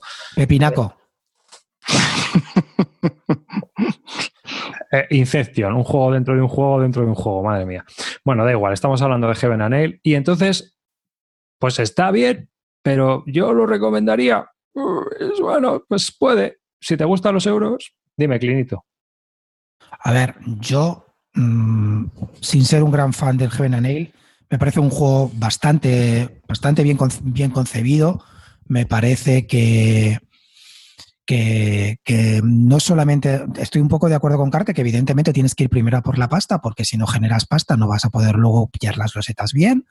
Eh, luego tiene varias cosas, además tiene muchos convitos que hacer con las losetas que coges, puedes hacerlo por números, luego depende de, de, las combinaciones que hagas y de lo que vayas cerrando en el tablero de la derecha, que puedes ir cerrando cositas y haces combos, eh, con el dinero, con muchas cosas. La verdad que el juego tiene más cosas de las que parece. Me parece que es un juego mucho más que correcto, que está bastante bien, no es el pepino del Universal que nos han tratado de vender, pero es un juego que está bastante bien y yo lo que vuelvo a decir, ¿Merece la pena comprarlo? Pues sí, la verdad que sí. No te voy a decir que sea la leche, pero si por el precio que vale, que me parece que vale 35 o 40 pavos, ni lo dudes, métete. Pero, pero con una condición, que juegues tres o cuatro partidas, porque la primera es un poco ver qué es lo que tienes que hacer. a mí me parece que sí, pero bueno, que te entretienes, joder, David. Yo creo que jugándolo te entretienes. Sí, bastante. Yo, veo, yo, veo, que. que, comer la cabeza, ¿eh? Claro, claro, yo veo que tiene para mí un fallo, que es que el juego de verdad funciona muy bien a cuatro. A dos lo veo un poco menos. O sea, es verdad que se hacen menos rondas y tal, pero pierde un poco la chichita de que te vayan quitando los, los tiles que a ti te molan y de cómo quieres luego combarlos con respecto a tus planes, ¿no? A mí, la verdad, sinceramente, me parece que es un juego que, ya os digo, que sin deslumbrar a lo bestia, pues a mí me dicen, oye, ¿lo recomiendas? Pues sí, porque te vas a divertir, vas a pasar, incluso es para todos los públicos, es fácil de, fácil de explicar, cuando juegas estás muy entretenido. Evidentemente, como dice últimamente Carte, partidas épicas, no las vas a tener. No siempre. Nunca te vas a acordar de este juego al mes y medio, pero el momento que lo has jugado te lo has pasado bien. Correcto. y, se han divertido los cuatro, pues ya está. No, Suficiente. nos estamos, nos estamos complicando la vida y buscando tesoros donde no lo hay. Suficiente, estoy de acuerdo con Clean en todo eso, sí, sí, sí, suficiente. es un juego que durante una hora te deja a los cuatro ahí pensando en lo suyo, que no sé qué, tal, tal, tal. Ah, fenomenal. yo le doy mi pulgar para arriba, ¿eh? Conclusión, vale. Muy mm. bien, arriba, muy bien. ¿Y alguna frase para concluir? No, que si es un euro, es un euro abstracto, que sepas que tiene el tema pegado, que la, situación del rondel es interesante, es donde está la interacción también, y que, bueno, luego tienes que montarte un rompecabezas en tu propio tablero, que yo creo que es un desarrollo muy curioso y muy chulo. Es un puzzle bastante, bastante interesante. Al que a la gente que le guste los euros de baja interacción, yo creo que está bastante bien. Mm. Yo estoy de acuerdo con Arribas, lo que ha comentado, eh, y es un juego que recomiendo que recomiendo bastante y, para, sobre todo para jugarlo a cuatro, ¿no? A dos no lo veo tanto y a tres, bueno, pero a cuatro yo creo que es un juego que, está muy bien, te deja durante una hora, hora y cuarto, bien de tiempo, pensando, pensando un rato. Así que le voy a dar un pulgar para arriba y un poquito más. ¿Y tú, Carter, le das el pulgar? Yo, un meñique. Ah, ah tío. Pues nos vamos con Clean, que nos va a hablar de la última, novedad de Hansing Gluck, Race to the New Land. Clean es un juego de 2 a 4 jugadores y entre 80, 90, entre 60 y 90 minutos de duración también. Estamos en una duración de euro. Este programa es euro total, ¿eh? Race, Race, for the New, Race for the Newfoundland es el nuevo juego de mi, ya sabéis, de mi editorial preferida. Hansing Gluck últimamente ha estado dando un poco palos de ciego, se ha hecho ha sacado unos juegos un poquito más familiares, mucho más, no sé, como más ligeritos y este, bueno, pues ha tratado de volver a, lo que son un poco los, de verdad, los juegos para mí en la esencia de Hansing Blues, que son juegos eh, Eurogames medios que son un poquito más complejos que los demás y que además, eh, bueno, pues son fáciles de jugar y fáciles de explicar. Tienen una partida que, suele durar unos 60 minutos y se pueden explicar en 5 o 10 minutos. Tampoco tiene muchas formas de conseguir la victoria. Hay una o dos para conseguir puntos de victoria y tienes que pelear por ellas a muerte. Eh, durante ese tiempo, además, tiene unos componentes que siempre suelen ser bastante una gama media alta, bastante quedan bien puestos en mesa y, ya está, esa es la esencia del juego. Pues eso, todo esto lo cumple este Race for the Newfoundland. No os voy a hablar de mecánicas ni nada, es un juego pues que, que tiene un setup bastante facilito, los componentes son, son bonitos y, y bueno, y la mecánica fundamental eh, es un poco, hay una que tienes que conseguir unas mayorías en, el tablero y combinando con, unas losetas con las que haces acciones.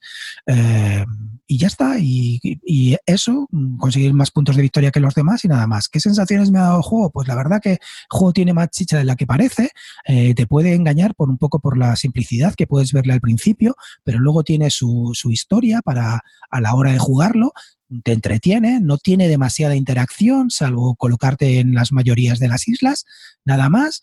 Y durante ese tiempo, pues la verdad que lo estás pasando bien, los turnos se desarrollan súper rápido, siguiendo la moda que se ha puesto últimamente de haces una acción, otra hace otro, otra otra, y van pasando así los turnos. El juego solamente dura cuatro turnos, en realidad, y cuando gastas tus, tus losetas de acciones, pues se acaba el turno y ya está. Y como dura muy poco, pues tienes que eh, maximizar a tope tus acciones. Es un juego alemán en estado puro, Ya os digo que no es de los pepinos como el Russian Railroads o incluso de Stauffer Dynasty o el Marco Polo. No está en ese nivel, pero es un juego muy, muy destacable para mí que, que merece también la pena. Y ya os digo, mm, me gusta un poco más que el Heaven and Nail, tal vez, pero en este nivel, en este nivel estaría. Y yo qué sé, yo lo recomiendo también.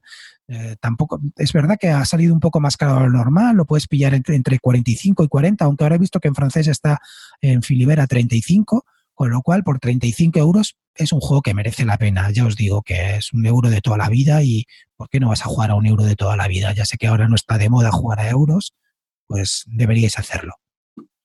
Veo por lo que comentas que es un clásico de Hansing Gluck, pero mm, dentro de, de, los Hansing Gluck, eh, sería de los menos destacables, de los más destacables, juego para olvidar. No, es una gama media de Hansing Gluck. Sé que ahora todo el mundo me troleará con el Helios, me volveréis a decir lo del Helios. Lo es, que, es que estás diciendo lo del programa del Helios. Helios, Helios 2000, o sea, seguimos con el tema del Helios desde el 2010, chicos. Podríamos cambiar un HDV, pero HDV. Que no, no, está claro, si la leyenda, la leyenda de cada uno es la que le persigue. Así es que nada. HDV. Yo tengo preguntas, yo tengo preguntas. Una cosa, eh, hay gente que le ve problemas en la duración, que va, va a caballo. Este juego va como va a tope. Lo que pasa es que también he leído que tiene sentido para cómo es el final del juego y cómo queda el tablero al final del juego. ¿Tú qué, ¿A, qué, te refieres a lo que va a caballo para los que no sabemos de equitación? A toda pastilla. En realidad, por, eh, ya te digo que dura cuatro turnos y en cada turno generalmente sueles hacer entre tres o cuatro acciones, ¿vale? Con lo cual dura muy, muy poco. Tienes muy pocas acciones para luego desarrollarte y colocar tus, tus historias en la isla. Eh, mm, entonces sí, efectivamente va muy rápido. Tal vez sea la moda de hoy en día, que todo el mundo quiere juegos extremadamente rápidos y que quiere que todo se acabe en una horita y venga el siguiente. Pues no lo sé, pero bueno, si... No sé, yo creo que Hansing Glue, yo creo que Hansing Glue normalmente muchas veces eh, eh, lo que hace es este tipo de juegos, es decir, juegos que funcionan muy rápido mecánicamente y que en una hora están ventiladas, están orientados a un público jugón familiar, entre comillas. Entonces, ¿es familiar entonces este juego? Jugón familiar. Mm, eh, vamos a ver, ¿es familiar? Es fácil de explicar, pero yo creo que es un poco también más para jugones de, lo que, de los que ya conocemos este tema. Pues nos va, no nos va a alucinar, pero sí que es un juego que merece la pena. A mí me gusta y ya te digo que por ahora se queda en mi, en mi casa, por ahora. Sé que luego me Tibio. Clean. muy vamos a ver, tibio he sido con otros juegos. Panteón es más tibio. Hay, hay cosas más, peores que, este juego. Este Panteón está muy bien, tío. Panteón está muy bien. Yo lo sigo manteniendo, pero es del nivel Panteón, de este tipo de nivel. Sí, sí, sí, yo, te entiendo, yo te entiendo lo que es. Hawái, eh, todo este tipo de Es un euro que es fácil de sacar porque enseguida te lees las reglas y estás al día, no, no, te, no te tienes que estudiar nada y que se deja jugar y ya está. Y dos, preguntas rápidas. Eh, ¿Tiempo de explicación de reglas? Diez minutos. Uh, muy bien. Y has dicho que es de dos a cuatro jugadores. Sí, y lo malo es que para mí funciona a cuatro. Sinceramente, a dos no lo veo tanto, porque ya sabéis que los juegos de mayoría es así, cuando eso se pierde, no lo veo tanto, pero funciona a cuatro. Y, y el, el, otro día lo jugamos a tres y no estuvo mal, pero vi que quedaba un poco vacía algunas islas, ¿no? Y eso es, para mí es el fallo. Creo que a cuatro funcionará perfecto. Vale, y una última pregunta. Eh, Carte, ¿quieres que me lo pille para que sea tu última partida con un euro? Antes de que a Carte no le va a gustar. No, vale. Gracias, Carte. Pues ya no me lo compro. Gracias. Es lo que quería oír. Gracias, Carte. Eh. Si tengo el Banquindon en mi colección, ¿tiene cabida? A ver, vamos a ver, Carte. Quiero decirte, este es el típico juego que tú odias, es decir, el típico euro que olvidable de no sé qué. Evidentemente para ti no es, pero para la gente a los que sí que de verdad nos gustan los euros, los que los disfrutamos, los que esa horita que estás entretenido pensando en ti mismo, en cómo tal, en cómo, en cómo mejorar tus acciones, no, no hay interacción con los demás, bueno, lo único quitar un poco toda la pelearte por las mayorías, es ahí en ese momento, pues a lo mejor puedes pensar que, que, pues nos va a gustar, pero a ti seguro que no. Pues, pues, pues me has convencido, ¿eh? Para mí es, compra, es una compra que si os gustan los euros merecería, por lo menos deberéis probarlo y luego ya me decís, mm, no os vais a decepcionar mucho. Si vais con muchas expectativas de encontrar un Russian Railroad, olvidaros, no es. ¿Puedo decir una cosa? Sí. Bueno, muchos estaréis seguro leyendo con la inminente llegada eh, del Bunny Kingdoms, eh, pues ya sabéis cómo somos aquí, que cada vez que sale un juego nuevo lo ensalzamos, lo adornamos, lo ponemos por las nubes y es el juego del año.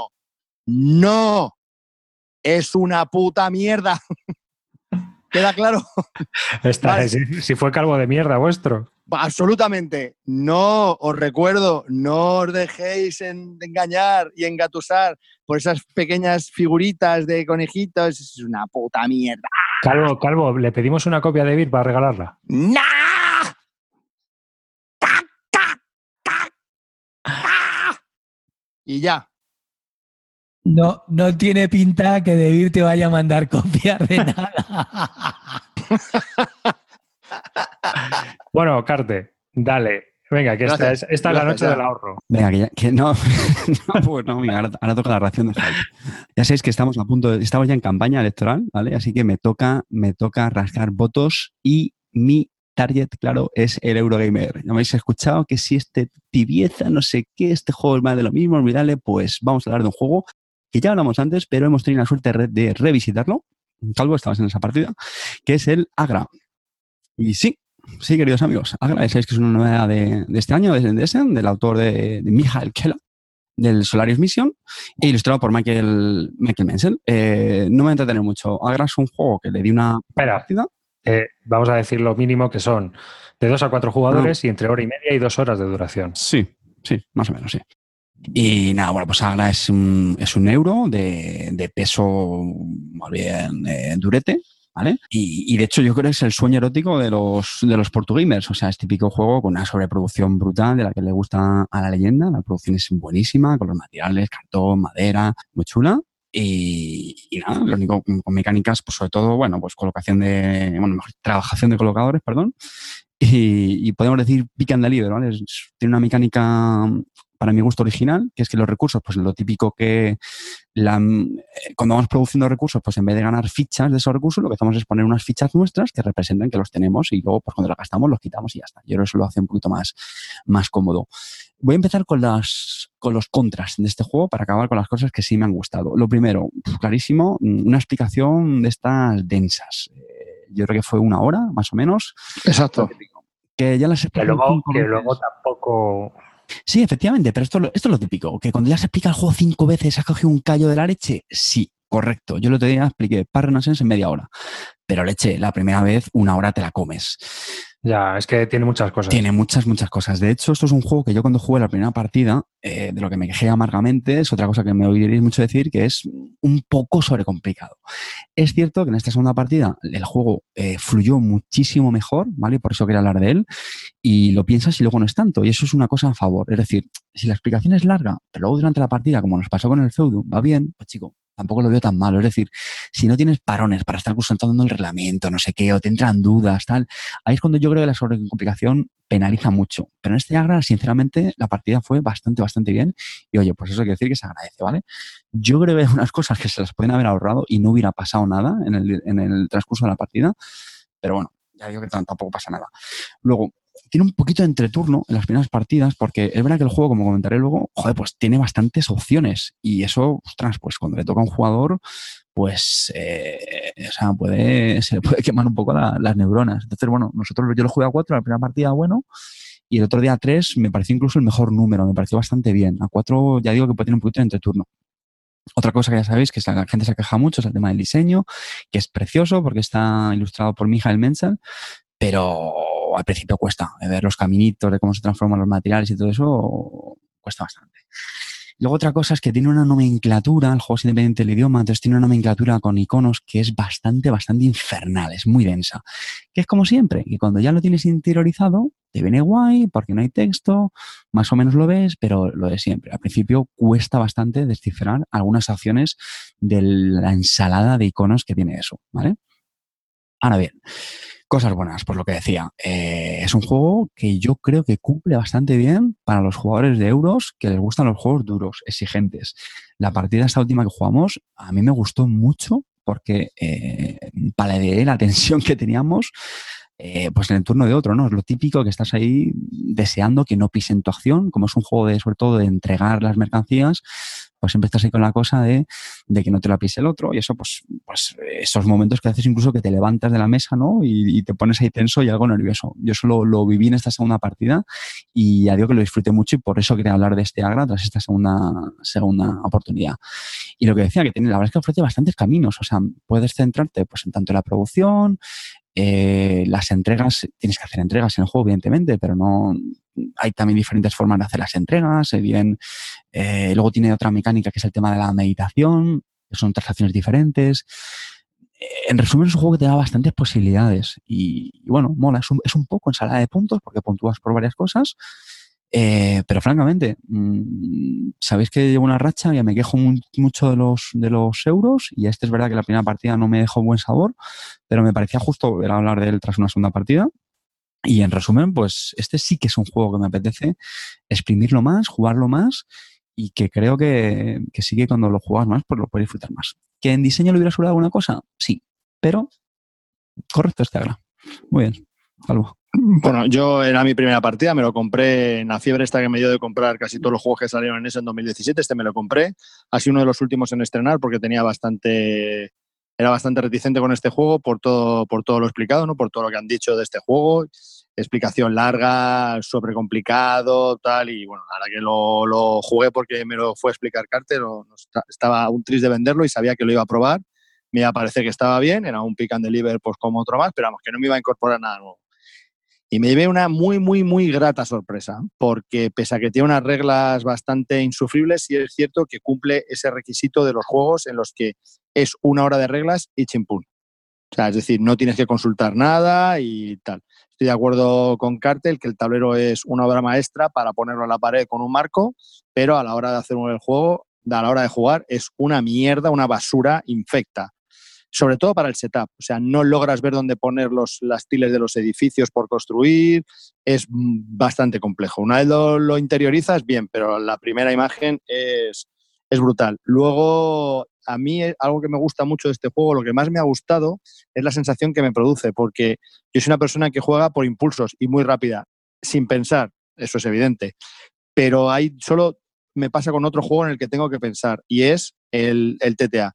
Y este me hizo pensar durante bastantes turnos. No es que tenga AP, pero sí me hace pensar que en cuanto que eh, eh, mientras están jugando los otros jugadores, no me da tiempo a mí a, terminar de, haber hecho la, jugada pensando, ¿no? Y eso es una, es una sensación que me gusta. Incluso me cabré con Carte en alguna ocasión porque me empezó a trolear, venga, venga, venga, y me, me cabré, me, pudo con mis nervios. Sorry, Carte. Eh, luego, lo que sí también veo una sobreproducción brutal en los contratos de los gremios. Ese tablerito ahí que tiene, bueno, lo podrían haber hecho de otra manera, tampoco aporta nada al juego, la verdad. Lo podrían haber hecho de otra manera y hubiese quedado igual de bonito y cabría todo en la caja. Y, el problema que le veo también es, aparte de la, del tablero y de, es la iconografía. Tiene demasiados iconos. Ha querido abarcar un amplio abanico de acciones y de, posibles efectos por hacer entregas o lo que sea, que hace que tenga una iconografía bastante vasta y a mi juicio bastante complicada de entender. Eh, lo que estás comentando del tema de la simbología. ¿Es verdad lo que se comenta en la BGG, que se ha inspirado en la escritura hierática o demótica egipcia? No lo saben aún. Están discutiéndolo. ¿Tú qué piensas? Hombre, egipciano puede ser, está, está ambientado en, la India. que no... no sé en qué se ha fijado. Pues te vas a sorprender, pero es una reflexión que me hago casi todas las noches. Lo cual me, desvela hasta, no, de demótica. No, en serio, es que me desvela hasta altas horas de la noche, meditando largamente sobre el tema. Gracias, Clint. Por eso es que, vamos a ver, quiero decirte, claro, lo que me digas que la, la escenografía es horrible ni, ni, a los ni después de explicártela, ni a, la, ni a la media hora la sigues descifrando. No, no, a lo que me refiero es que son tantos los efectos que tiene, porque hay otros juegos que tienen una iconografía brutal, pero son a lo mejor siete acciones. Pero es que este tiene tantos efectos que pueden hacer que al final mete tanta simbología que te vuelve loco. Entonces, yo lo explicaría al juego, en una hora lo que puedes hacer es explicar, pero solo con los primeros señores del río no explicar todos los señores. A medida que se van desbloqueando, lo vas explicando, porque es que no tiene sentido explicarlo todo. O sea, es brutal. Es un abanico enorme. No, es necesario. Al primero, al principio no vas a ir a, proporcionar, eh, a dar, hacer los contratos de los barcos, ¿no? Al principio te necesitas un, generar un motor. Y eso que dices tú, Cate, de que hay un, que es un poco ensalada de, Yo creo que es solo contratos. Los puedes hacer en los gremios o en los, o los personajes. No hay más, o sea, no hay más formas de generar puntos. No, no hay ¿No? mucho más, pero es bueno, contratos puros. Hombre, yo Hay recuerdo formas de contratos y ya cogiendo, está. mon- ibas cogiendo monedillas y las ibas metiendo en la bolsa, ¿no? el juego, el juego es que sí que tiene problemas Pero de es, pero eso es la, la- espera, perdona, arribas. Esas son las monedas que consigues al cumplir los contratos, punto pelota. No, no, eh, forma de conseguir puntos hay tres, me parece. El altar ese, la, la- la rampa y luego el río. Y ya está. Claro, pe- que esos son contratos. Bueno, Puede sí. ser contratos a los gremios o contratos a los que están en el río. Punto Sí, sí, pelota. sí. Bueno, poco. cumplir contratos al final. Bueno, una ensaladita, así, una en- cortita. No, no, Una tapita, Sí, sí. una tapita ensalada. No, no, no, No, no, Carte, no. no. Ahí te has columpiado tres pueblos. En eso va directo, ¿eh? Que yo les estaba diciendo que la producción sí que tiene problemas un poco serios. Primero porque, pues, eh, eh, y aunque yo creo que ahí Michael Menzel no tiene la culpa, que le echaron la culpa, ¿eh? Yo creo que más es una- un problema de que no han sabido imprimir eso. Pero entre la rampa, que se caen los pitotes esos como no los pongas bien, y eh, entre que no ves por qué hay 16 recursos, a ver, en vez de hacer caminitos, a lo mejor haber hecho casillas con caminos bien claros había ayudado. De, todas maneras, esa parte en el fondo, yo sé que se le han dado muchos palos, muchos palos a este juego, pero en el fondo es sencilla. O sea, es verdad que es recurso básico, va o a un tipo otro tipo. Y ya está, luego ya tienes el último. O sea, tampoco.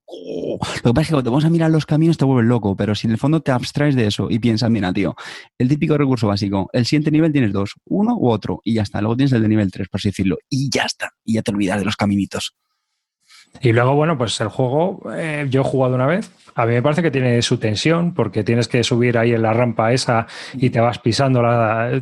Luego también tienes que pisarte las acciones en el río. O sea, realmente eh, no hay una progresión de desarrollo, porque no estás construyendo nada realmente, pero sí que ves que es un poco carrera por conseguir los puntos, porque si no, los demás se te adelantan. El juego para mí creo que está bien hecho y creo que funciona bien. El problema es que a, mí como tal no es un juego que me vaya, es sobrecomplicado, complejo, 16 recursos, luego tienes a los tíos esos meditando que no entiendo muy bien qué leches hacen por ahí, en fin, que tiene un montón de mecánicas ahí añadidas, un poco de Portuguese, ¿no? Que, que están ahí.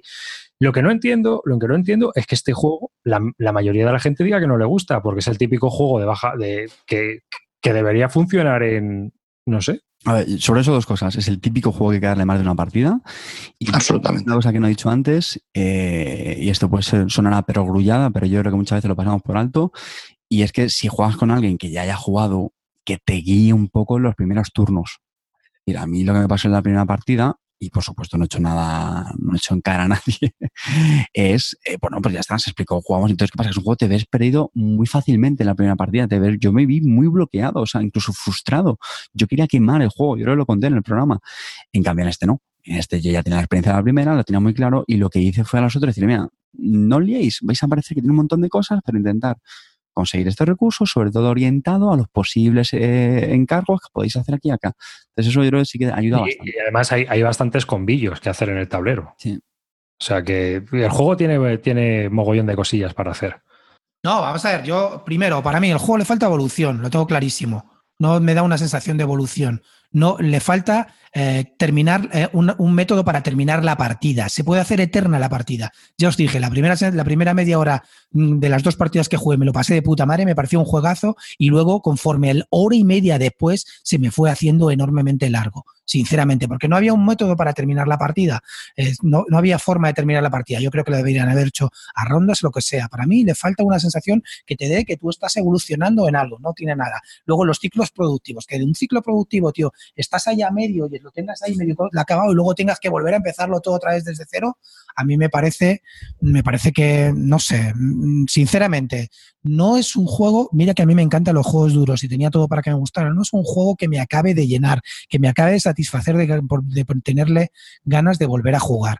Luego también el arte de, Ma- de Michael Menzel me parece horrible. La gente que habla y dice que es precioso, de verdad, leer cómics y sabréis lo que son dibujos preciosos o lo que son cosas bonitas y, y buenas, pero eso me parece una puta mierda. Yo es que jugué, yo jugué por el otro lado. Claro. Pues vale. ¿Sabes? Por el cuadro. y así me Por el viste. cuadro, que hay gente, bueno, no. si ya os lo ponéis, si No me marcáis y lo ponéis en la cocina, Oye. vais a flipar. Clint, ¿me quieres decir que el arte del Race to the Newfoundland es más bonito que el del Agra? ¿En serio?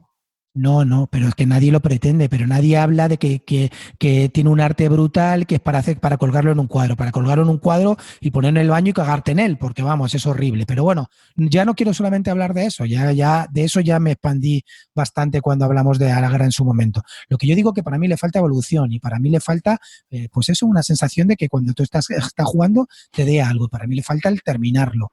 Y luego también. Pero, a ver, horrible, el tema del 3D, tío que eso es una cuestión de experiencia, que alguien que sabe jugar no va a tortuguear. Efectivamente, pero eso es como si dices que los 18 que son una mierda porque no tienen condición para acabar la partida. A ver, escucha un momento. Yo jugué con Mueve Cubos, Iván y los, los, tres y Arcades, los cuatro. Hemos jugado, tenemos los huevos pelados de jugar a juegos duros los cuatro. Ya, Se ya, nos ya. hace una partida enorme. Y tortuguear, tortugueamos hasta el final. Te lo pueden decir ellos lo que estuvimos tortugueando. Fue horrible. ¿Para Horrible. cuándo será la primera O sea, partida? Para Iván ya sé que Eh, no. no, era la segunda partida para todos. Para todos, menos para Katumarus, que era la primera. La Pues nuestra, es raro, ¿eh? Al final iba un ritmo que bueno, te bueno, pues pregúntase luego, luego a, a. Mueve Cubos o, a Iván. no sé qué haría este porque a, a mí me pasó lo contrario. En la segunda parte iba muy rápida. Pues a mí no, tío. O sea, ¿Cuántos duró? Sí, eso, dos horas creo, ¿no? Dos horas largas. Sí, sí. Media. No, no, Bueno. no, no, dos, dos. Pero da igual, yo, yo, yo me lo pasé muy bien. Nada, eh, un euro que reconozco que me ha recuperado la fe en, en estas novedades que muchas veces tanto critico y tal. Y oye, pues sí, pues sí, lo voy a reconocer. Eh, me ha recuperado la fe. Votantes del Instituto Barton, mm, ya no sé, lo tenéis muy claro. Ah, yo, yo le doy mi pulgar para arriba. A, a ver, yo, yo le tengo una pega y es la producción, ¿sabes? A mí no me termina de agradar la producción. Pero bueno, quitando esa pega, que para mí es grave, ojo, que para mí- Joder, que si es grave. O sea, mover, mover los tracks en una cosa 3D que se te van a tomar por culo todos los tracks porque están cortados así seccionalmente. Esa es la puta coña del siglo. El tipo dice, coño, que he hecho un juego Leyendas de Andor, es en 3D, ¿por qué no lo podemos volver a hacer así? Venga, va, lo diseño. Vete a la mierda, coño, no me jodas. Vale, y esa es la conclusión de Clint. Cubito. Mi, mi- mi co- mi conclusión, mi conclusión es que a mí es un juego que se queda en mi colección, desde luego. Tengo muchísimas ganas de volver a de revisitarlo. Me ha entusiasmado, me ha producido eh, mm, sensaciones que hacía tiempo que no sentía con un juego de los clásicos. Y eso sí, eh, no cabe todo en la caja una vez lo hayas destroquelado, eso olvídate, ya no, no cierra igual. Y si te estás pensando en comprártelo para jugarlo una vez y no lo hagas. O sea, es un juego que hay que darle varias veces por lo que hemos dicho todos. Un juego que necesita cierta experiencia para lograr disfrutar un poquito del juego y meterte en la partida. Yo solo he jugado una vez y sí vi que con una segunda partida lo voy a disfrutar más. Ya al final de la partida empecé a, a tener el sentimiento ese que hay que tener con el juego y, y empecé a hacer cositas guapas, pero necesitas varias partidas. Entonces no compensa el meterse la hora de reglas para jugarlo solo una vez. Es mi opinión. Venga, Y por supuesto, un pulgar para arriba. Sólido. ¿Queréis jugar, ¿Queréis jugar a juegos duros? Jugaros un Feudum, jugaros un Solarius Mission. Olvidados de este rollo toyitoyo. ¿Qué Bueno, es- vamos qué- a ver. es lo que es, pulgar Vamos para a, vamos a hablar, vamos a hablar. Tú para abajo y tú, Carte, para arriba. pues yo al medio, con el rollo de la producción al medio. Me quito el puto. Bien, bien. Este, es que arriba, te juro que me estaba sorprendiendo que tú dijeras que este juego es pulgar para arriba. Está bien Es que hecho. tiene todos los fallos, tiene el A, B, C y D de todos los fallos. Cidreyes. De 2 a 4 jugadores, 180, 360 minutos de duración.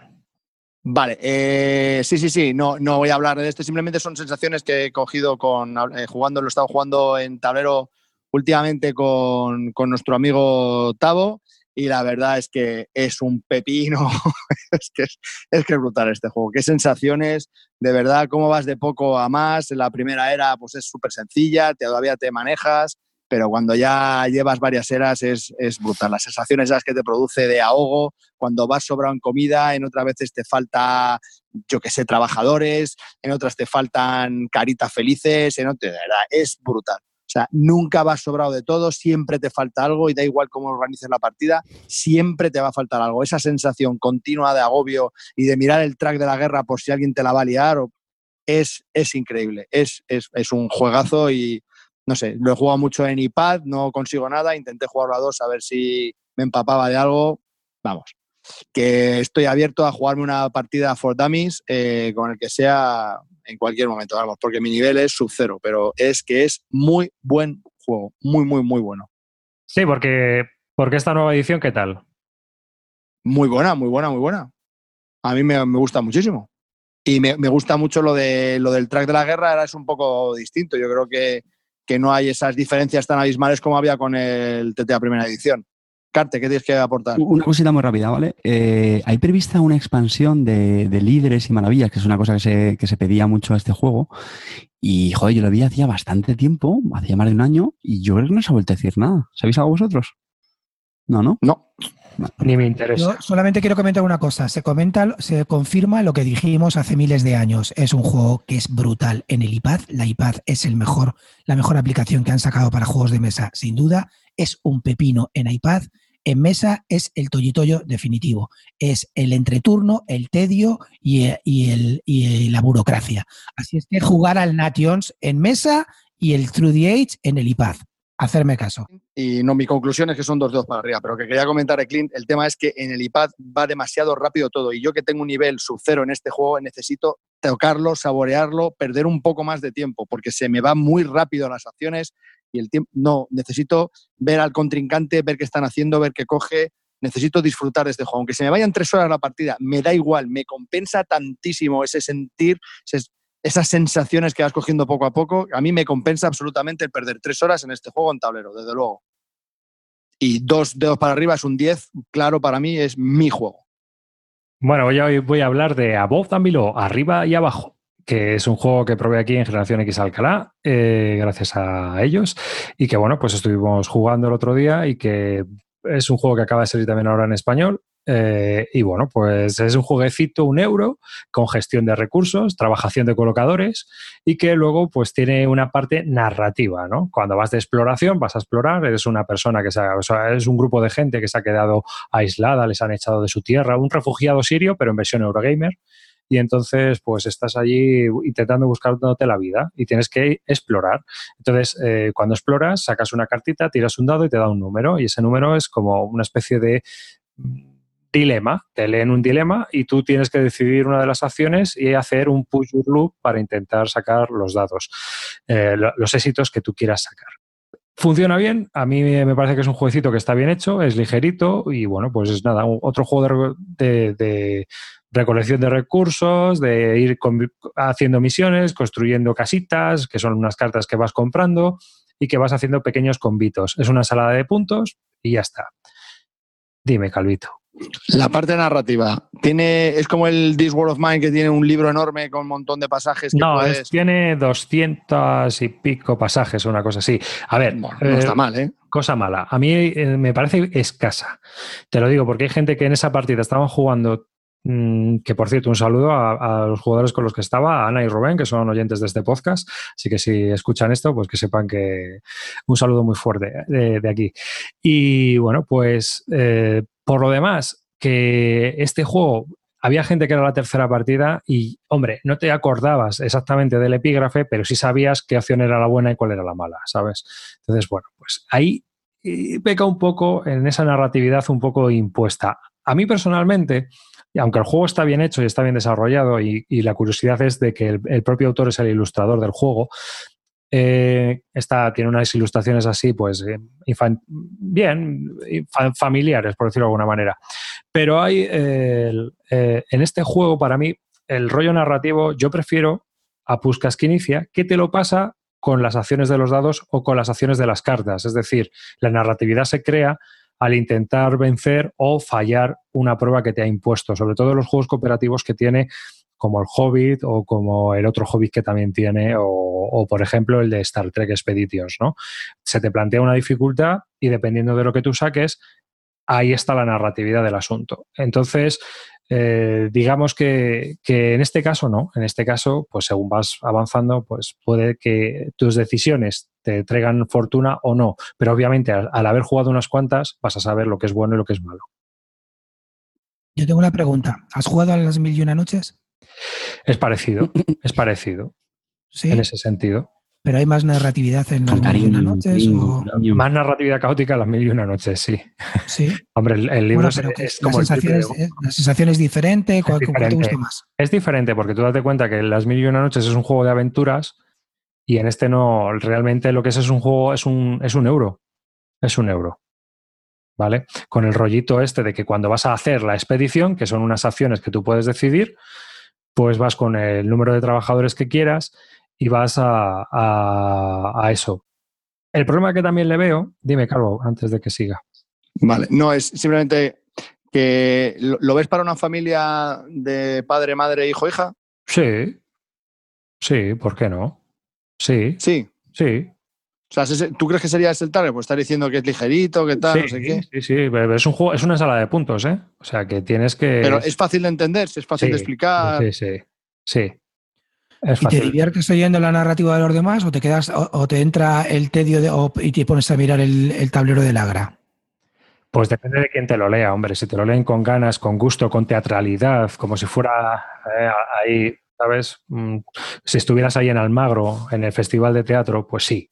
Pero si te lo leen ahí de mala manera, tirado como estás tú ahora mismo, escuchando mi disertación, pues no. No, coño, te estoy oyendo bien. Si te estoy preguntando cosas, joder, te estoy preguntando cosas que, van al, Que todas esas cosas al final. Sí, preguntas eso mientras te vas poniendo el pijama, tío. Es que. A ver, escúchame un momento. Lo que yo te quiero comentar es que a mí un juego, por muy seguro que sea, que tienes que pararte cada vez para que te lean un trozo de narrativa, como que no me llama. ¿A ti te llama de verdad, Rivas? A mí, a mí este juego no. No, porque al final no deja de ser una ensalada de puntos. Pero está bien hecho. Está muy bien hecho. Es a lo que voy. Es que ese es el tema. Por eso es que no sé en clasificar este juego. Está bien quién se lo recomendaría? No me gusta una cosa que no es un problema. Que no es un problema. Y es que para mí, cuando tú, por ejemplo, yo, yo, por ejemplo, adquirí una carta que lo que hacía es que me daba al final de la partida dos puntos de victoria por cada personaje que tuviera en mi tablero. Pues imagínate lo que me dediqué la, eh, mayoría de la partida. Pues a pillar personajes todos los que pude y más. O sea, en cuanto tenía oportunidad, trincaba un personaje y eso me dio la victoria. Así que eh, esa es quizá la única pega que le veo, que no, que, cojas una carta de estas típicas que te dan los puntos finales, que sabes que te dan muchos puntos, y al igual que en el Rift de Galaxy puede ser divertido porque tienes que ir buscando la estrategia para conseguir esas cartas, pues aquí realmente pues en, tus acciones las vas dirigiendo simplemente a obtener esos puntos. Era como matar a los viejos, a la gente en el, en el de Vilas, si querías llenar el cementerio, ¿no? En la villa, pues es una cosa igual. Y luego, eh, eh, en sí, el juego, pues ya os digo, por lo demás es un euro que está muy bien hecho, está bien construido y funciona. Yo creo que. La, narrativa es, o sea, lo que yo, a mí es que, es, que a mí estos temas, eh, yo soy muy, ya sabes que me gustan los Sherlock Holmes, eh, Consulting Detective y todo este tipo de cosas, me atraen en principio, ¿vale? No, mm. incluso mil y una noches tengo que probarlo un día porque, porque sí me atrae, pero lo que yo veo es, es coherente lo que, o sea, luego cuando termina el juego dices, hostia, pues mi, mi, aventura ha sido coherente, más o menos, ¿no? Lo que ha pasado, ¿narrativamente era coherente o...? no me acuerdo. Clint, Clint, te voy, a, te voy a responder yo, te voy a responder yo. Este para nosotros es un absolute pass. Espérate al Near and Far. Eso ya es otra cuestión. Yo creo que, creo que este juego, el Niran Far, va a triunfar más entre los jugones. Yo creo que este, la Pobre sí, la de abajo, no sé, se nos queda un poquito cortos, yo creo. ¿eh? Entonces yo creo que sí está más encaminado a familias o... Yo también había oído que el Niran Far está, es, más es más complejo que este, ¿verdad? Sí, es bastante más complejo. a ver si lo editan en castellano. Bueno, conclusiones, arribas. Pues nada, que es un juego que es agradable de jugar y es familiar. Mm, yo a jugones, pues ¿qué queréis que os diga? No sé, hay 200.000 juegos como este de ensalada y el puntito narrativo para mí no es tan original en ese sentido, ¿no? Es decir, creo que otros juegos consiguen narratividad sin siquiera escribir un solo párrafo. Así que, bueno, pues eso ya va en cuestión de gustos. Quizá haya gente que, le agrade y le, parezca guay el librito y le mole. Hay gente que estaba allí jugando y le gustó y otra gente pues que pensaba como yo. O sea que creo que su target creo que no es realmente el jugón, tal cual. Mm. Así que, eh, pues nada. Arribas, una pregunta. Dime. Mm, te lo digo, piénsatelo. ¿Qué prefieres, leer esos trocitos de narrativa o los textos tan sabios de los azucarillos del café? Yo, yo prefiero mirar el reflejo de la luna en tus ojos. Bueno, pues nada, que lo he dicho, que es un juego que es eh, recomendable para todos aquellos que, que yo creo que, que quieran un juego familiar y que tenga, pues eso, algo distinto. No, no es la leche, pero es algo distinto. Así que, venga, pues nada, Clint, te toca, tío. Role player. A pesar de lo que penséis y de lo que podéis decir, a mí los juegos de dados me encantan. Me gusta el azar de los dados y me gusta implementarlos de alguna manera. Role player consiste una temática que a mí me la suda un poco, como que es hacerte tu personaje rol. No he jugado mi puta vida el rol, así es que vale, pues ya está. Pero, ¿qué es lo que tiene el role player? Que está muy bien, pues ¿Qué tiras dadetes? Sacas de una bolsa, los tiras, lo colocas ahí, tiene una pequeña subastilla que para cogerlas, coges unos dadetos que te pueden venir y con esos dados, pues hay seis eh, dados, eh, seis dados de, dados de, me parece que son siete diferentes tipos de dados y luego pues con ellos tienes que conseguir una serie de objetivos que te van dando las cartas como que nivelan un poco que hacen el carácter de tu personaje. En realidad tienes que conseguir un set con colores, luego un set de cartas que vas cogiendo, etcétera. ¿Qué me ha parecido el Role Player? Un juego muy entretenido. Me lo he pasado muy bien jugando, sinceramente. Es una pena que no lo, no lo editara. Me parece que lo, lo iba a sacar eh, eh, la editorial Primigenio si que lo iba a sacar, no sé por qué rollos no lo sacaron, pues una pena que no haya salido en español, porque la verdad que es un juego que merece bastante la pena. Me divierte mucho esos 30 o 40 minutos que puede durar la partida, te da mucho que pensar, tienes que estar ahí en tu rollito buscando los dados, cómo colocarlos, cómo sumar los números, porque luego tienes que además unos objetivos por suma de los tres dados. Muy interesante, de verdad que una partida muy entretenida y que es un juego que me, que me, ha gustado mucho. Ya lo probé la primera vez hace unos años con, con Usikai en, en, que nos lo enseñó que lo iba a editar y me pareció muy interesante y ahora lo he vuelto a probar, he jugado tres partidas seguidas estas últimas semanas y con todos los que hemos jugado nos lo hemos pasado muy bien. Ya te digo, a lo mejor para mí la única pega es que es de verdad que estás demasiado en tu rollo, no te importa lo que hacen un poco los demás, tienes que estar buscando, pero es entretenido y bueno, la única interacción con los demás es que coger las cartas eh, para hacer luego tu set, pero es muy, muy, muy divertido. Dime. Yo estuve en la partida que probamos el juego con Nusikai eh, tuve las mismas sensaciones que tú, me pareció un juego súper ágil, muy divertido, eh, tienes que pensar, me pareció muy distinto a todo lo que hay y me tuve muy, muy buenas sensaciones. Están, publican ahora recientemente la expansión en la que incorporan los, los, enemigos, ¿no? que al final te vas a pegar con... Me la he pillado. En, función del personaje que has, que has elaborado, que has preparado, pues al final te darás con un malo. Y no sé si tiene, incorpora también algo de, una mecánica de interacción entre jugadores, puede ser, o me lo estoy inventando. Bueno, ahí no lo sé, pero lo que tienen amigos y, no sé, me parece que es justo el punto que necesitaba este juego para terminar de ser redondo. Entonces, bueno, Incorpora pues, otro nuevo eh, tipo de dados, eso sí que lo había oído. ah, eso es, vale, vale. Es que sabía que había otra cosa, pero no sabía que lo que era, pensé que era interacción. Entonces, bueno, creo que, el juego de por sí ya está muy bien y, creo que con la expansión va a ganar mucho. Es una pena que no esté en castellano porque sí tiene algo de texto y, bueno, para mí, un, problema que tiene es que el tema es demasiado friki, ¿vale?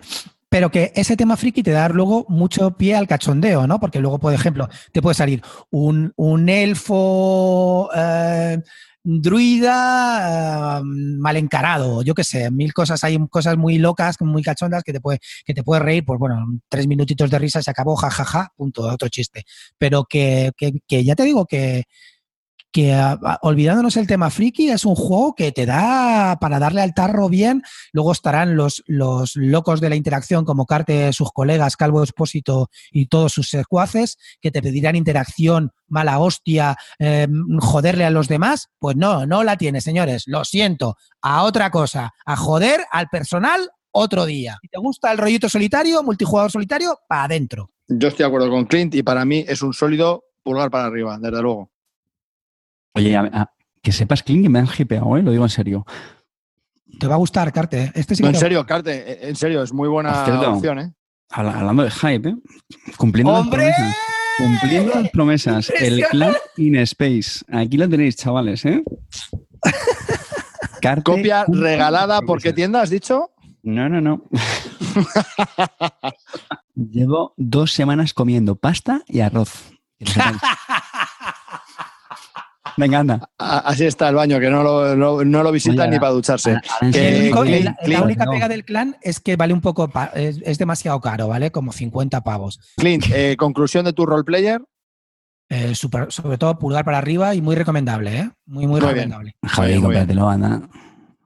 Eh, puede ser. Caliéntate, tío. El otro programa me calenté yo, No, yo cuando, cuando. Es que, es que si me lo como, me lo tengo que comprar con la expansión. Y es que es una pasta que son 80 pavazos, ¿eh? Todo. Bueno, vamos a acabar ya el programa por todo lo alto. Sé que vamos muy mal de tiempo, pero tranquilos que esto va a ser un colofón, vamos, antológico. Si antes se disparaba al corazón de los Eurogamers con el Agra, ahora voy a por los Wargamers. Arriba, lo siento, pero tu público es mío. casi. Las mariquitas asesinas. Quiero hablar del juego que más me ha mm, apasionado y disfrutado en los últimos meses, lo digo en serio, eh, y es Here I Stand. Un juego que ya sabéis que muchos conoceréis porque tiene ya 10 eh, años, ha hecho, ¿no? Creo se sacaron esta edición 500 aniversario de las famosas eh, tesis de, Martín Lutero y han sacado una nueva edición. No me voy a extender mucho, creo que casi todo lo conoceréis. Es un, un ambientado en, la guerra de reformas, pues cuando Lutero publica sus tesis y nace la reforma protestante y, bueno, pues ahí tienen actores, pues un jugador lleva a Carlos V, otro lleva a Lutero, otro lleva al Papa, eh, Francia, eh, un alemán magnífico con los otomanos y e Inglaterra con Enrique VIII. Es un juego con absolutamente tema, historia por todos lados. Es un juego que he disfrutado muchísimo antes de la partida, que es algo que yo creo que hay que también que destacar. Es decir, hablamos aquí, siempre hablamos del juego de las partidas, que nos parecen tal. Bueno, pues Hearthstone es un juego que simplemente, y no exagero, cómo yo he disfrutado con los preparativos de esta partida, y estamos hablando de semanas antes de jugar la partida, creamos un grupo de WhatsApp con los, los jugadores, y simplemente con las risas que yo he echado, es decir, ese, ese roleo que hemos hecho cada uno de nuestro personaje, yo llevé a, Carlos V, a los Habsburgo, os aseguro que simplemente me compensó la partida.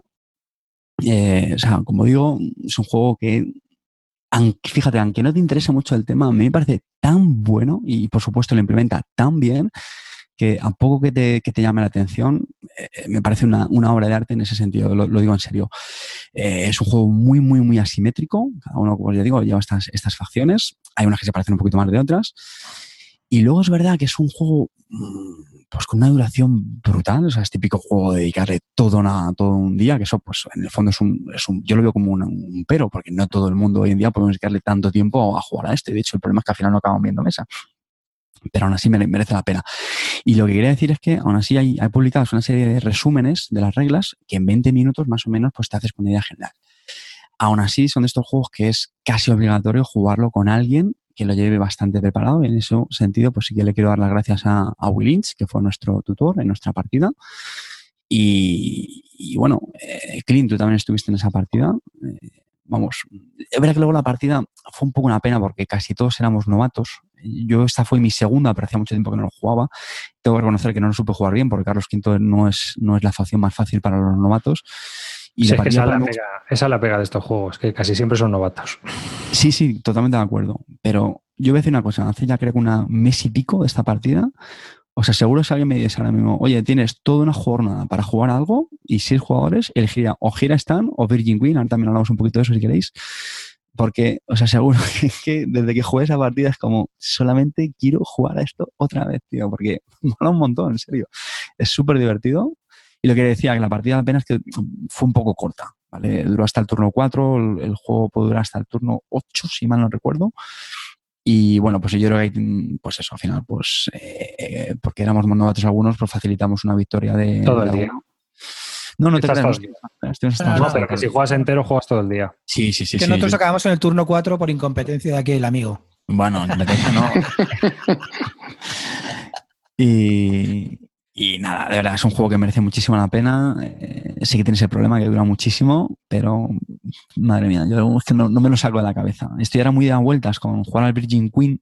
A ver, mira, yo soy un loco de la historia, ya lo sabéis, todos me conocéis. Yo estuve em, en la preparación de la partida y cuando empecé a ver la facción que me tocaba, que fue Inglaterra, y vi que mi rollo tenía que ver con las bodas de Enrique VIII, eh, y las esposas, eso ya me pareció brutal.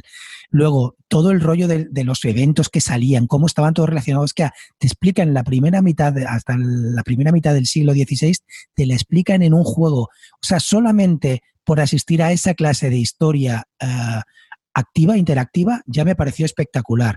Como juego, pues hombre, no es que sea de los más favoritos, de los que más me gustan, porque con todos mis respetos, pues me pareció un poco lo de siempre, ¿no? Lo de, pues eso, atacar aquí, tira unos dadetes, tira para allá, pero me pareció brutal todo lo que conlleva la historia, las negociaciones, cada facción tan asimétrica, pero todo también relacionado con el tema y con el siglo XVI.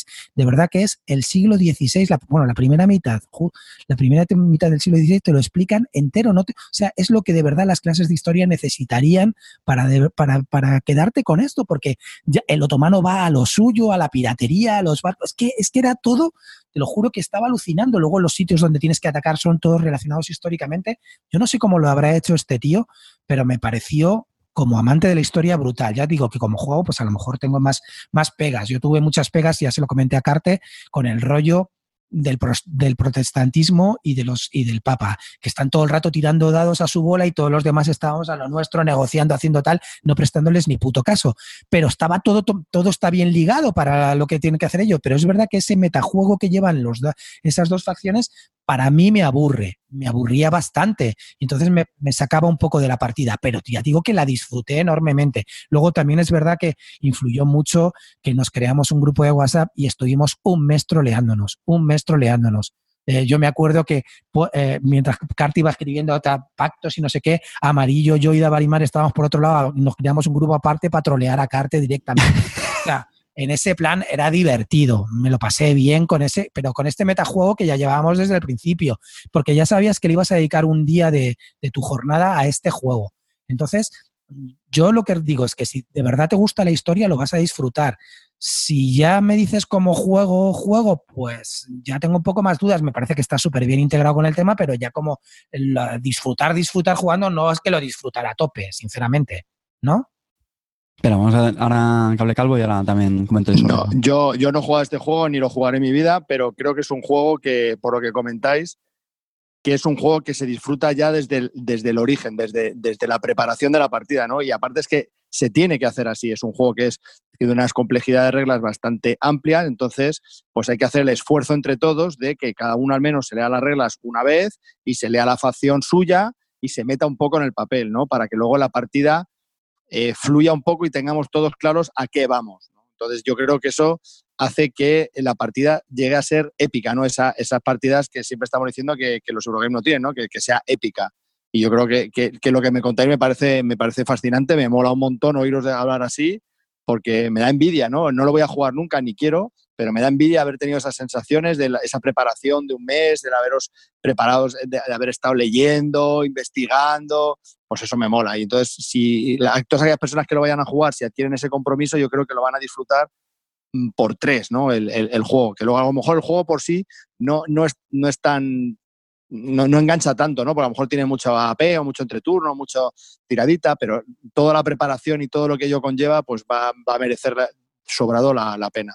Pero es verdad que nos evitamos mucho, o sea, nosotros hicimos mucho trabajo previo de casa porque es verdad que nos evitamos una explicación de reglas porque todo el mundo se había leído por encima de las reglas.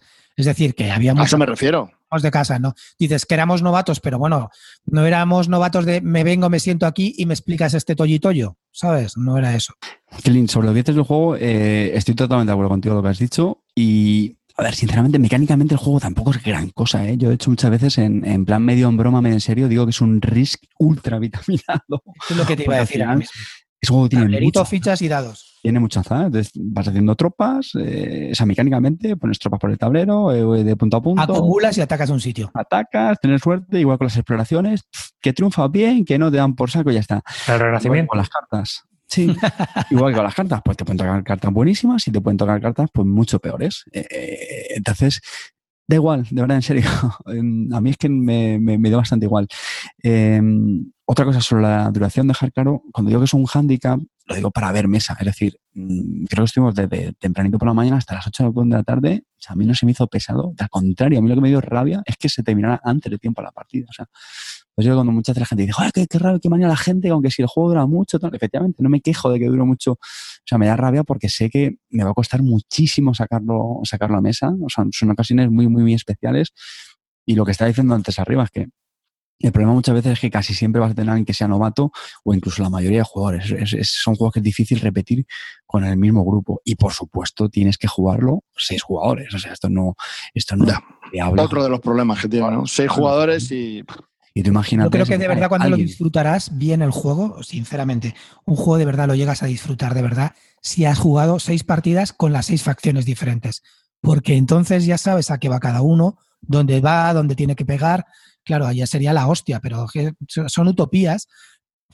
Yo solo te digo que cuando salga en español me lo voy a comprar seguro y sé que no lo voy a jugar, o bueno, sí que lo voy a jugar porque en convenciones ya quedaremos entre nosotros para volverlo a jugar porque tuvimos una experiencia bastante agradable. Sí que es verdad que he oído que el Virgin Queen eh, soluciona el problema de los, de los dados que se tiraban entre, entre los dos, entre las dos facciones de los papistas y los protestantes, que son un poco coñazo.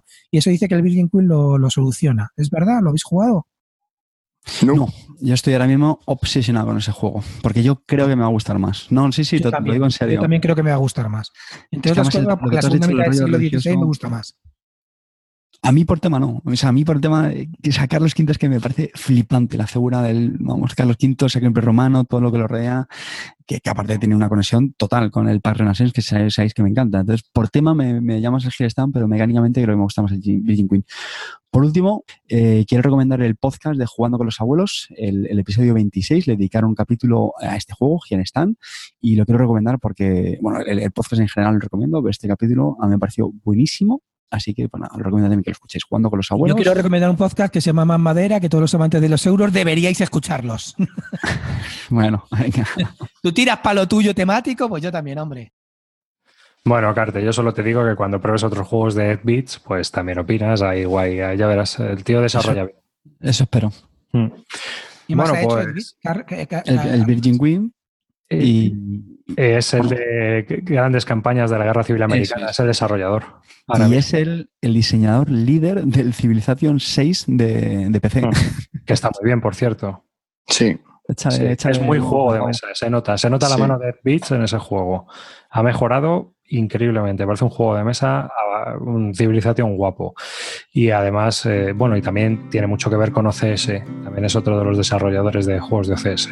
Así que, bueno, pues hasta aquí este podcast de Bislúdica. Un saludo de David Arribas. Muchas gracias por estar ahí en el directo, sobre todo. Hemos batido récords, quizás porque hemos estrenado este nuevo sistema. Todavía queda por mejorar muchas cosas. Hay varios fallos, pero bueno, ¿qué le vamos a hacer? Y bueno, pues es lo que hay. Así que gracias a toda la gente que nos apoya en la Army, en nuestra página web de membresía y un saludo a todos los que nos escucháis. Hasta el próximo programa, un saludo de David Arribas. Calvo. Muchas gracias por estar ahí, a todos esos ciento y pico oyentes que han estado mirándonos por YouTube y a todos los que os descargáis este podcast. Un saludo para todos, os queremos.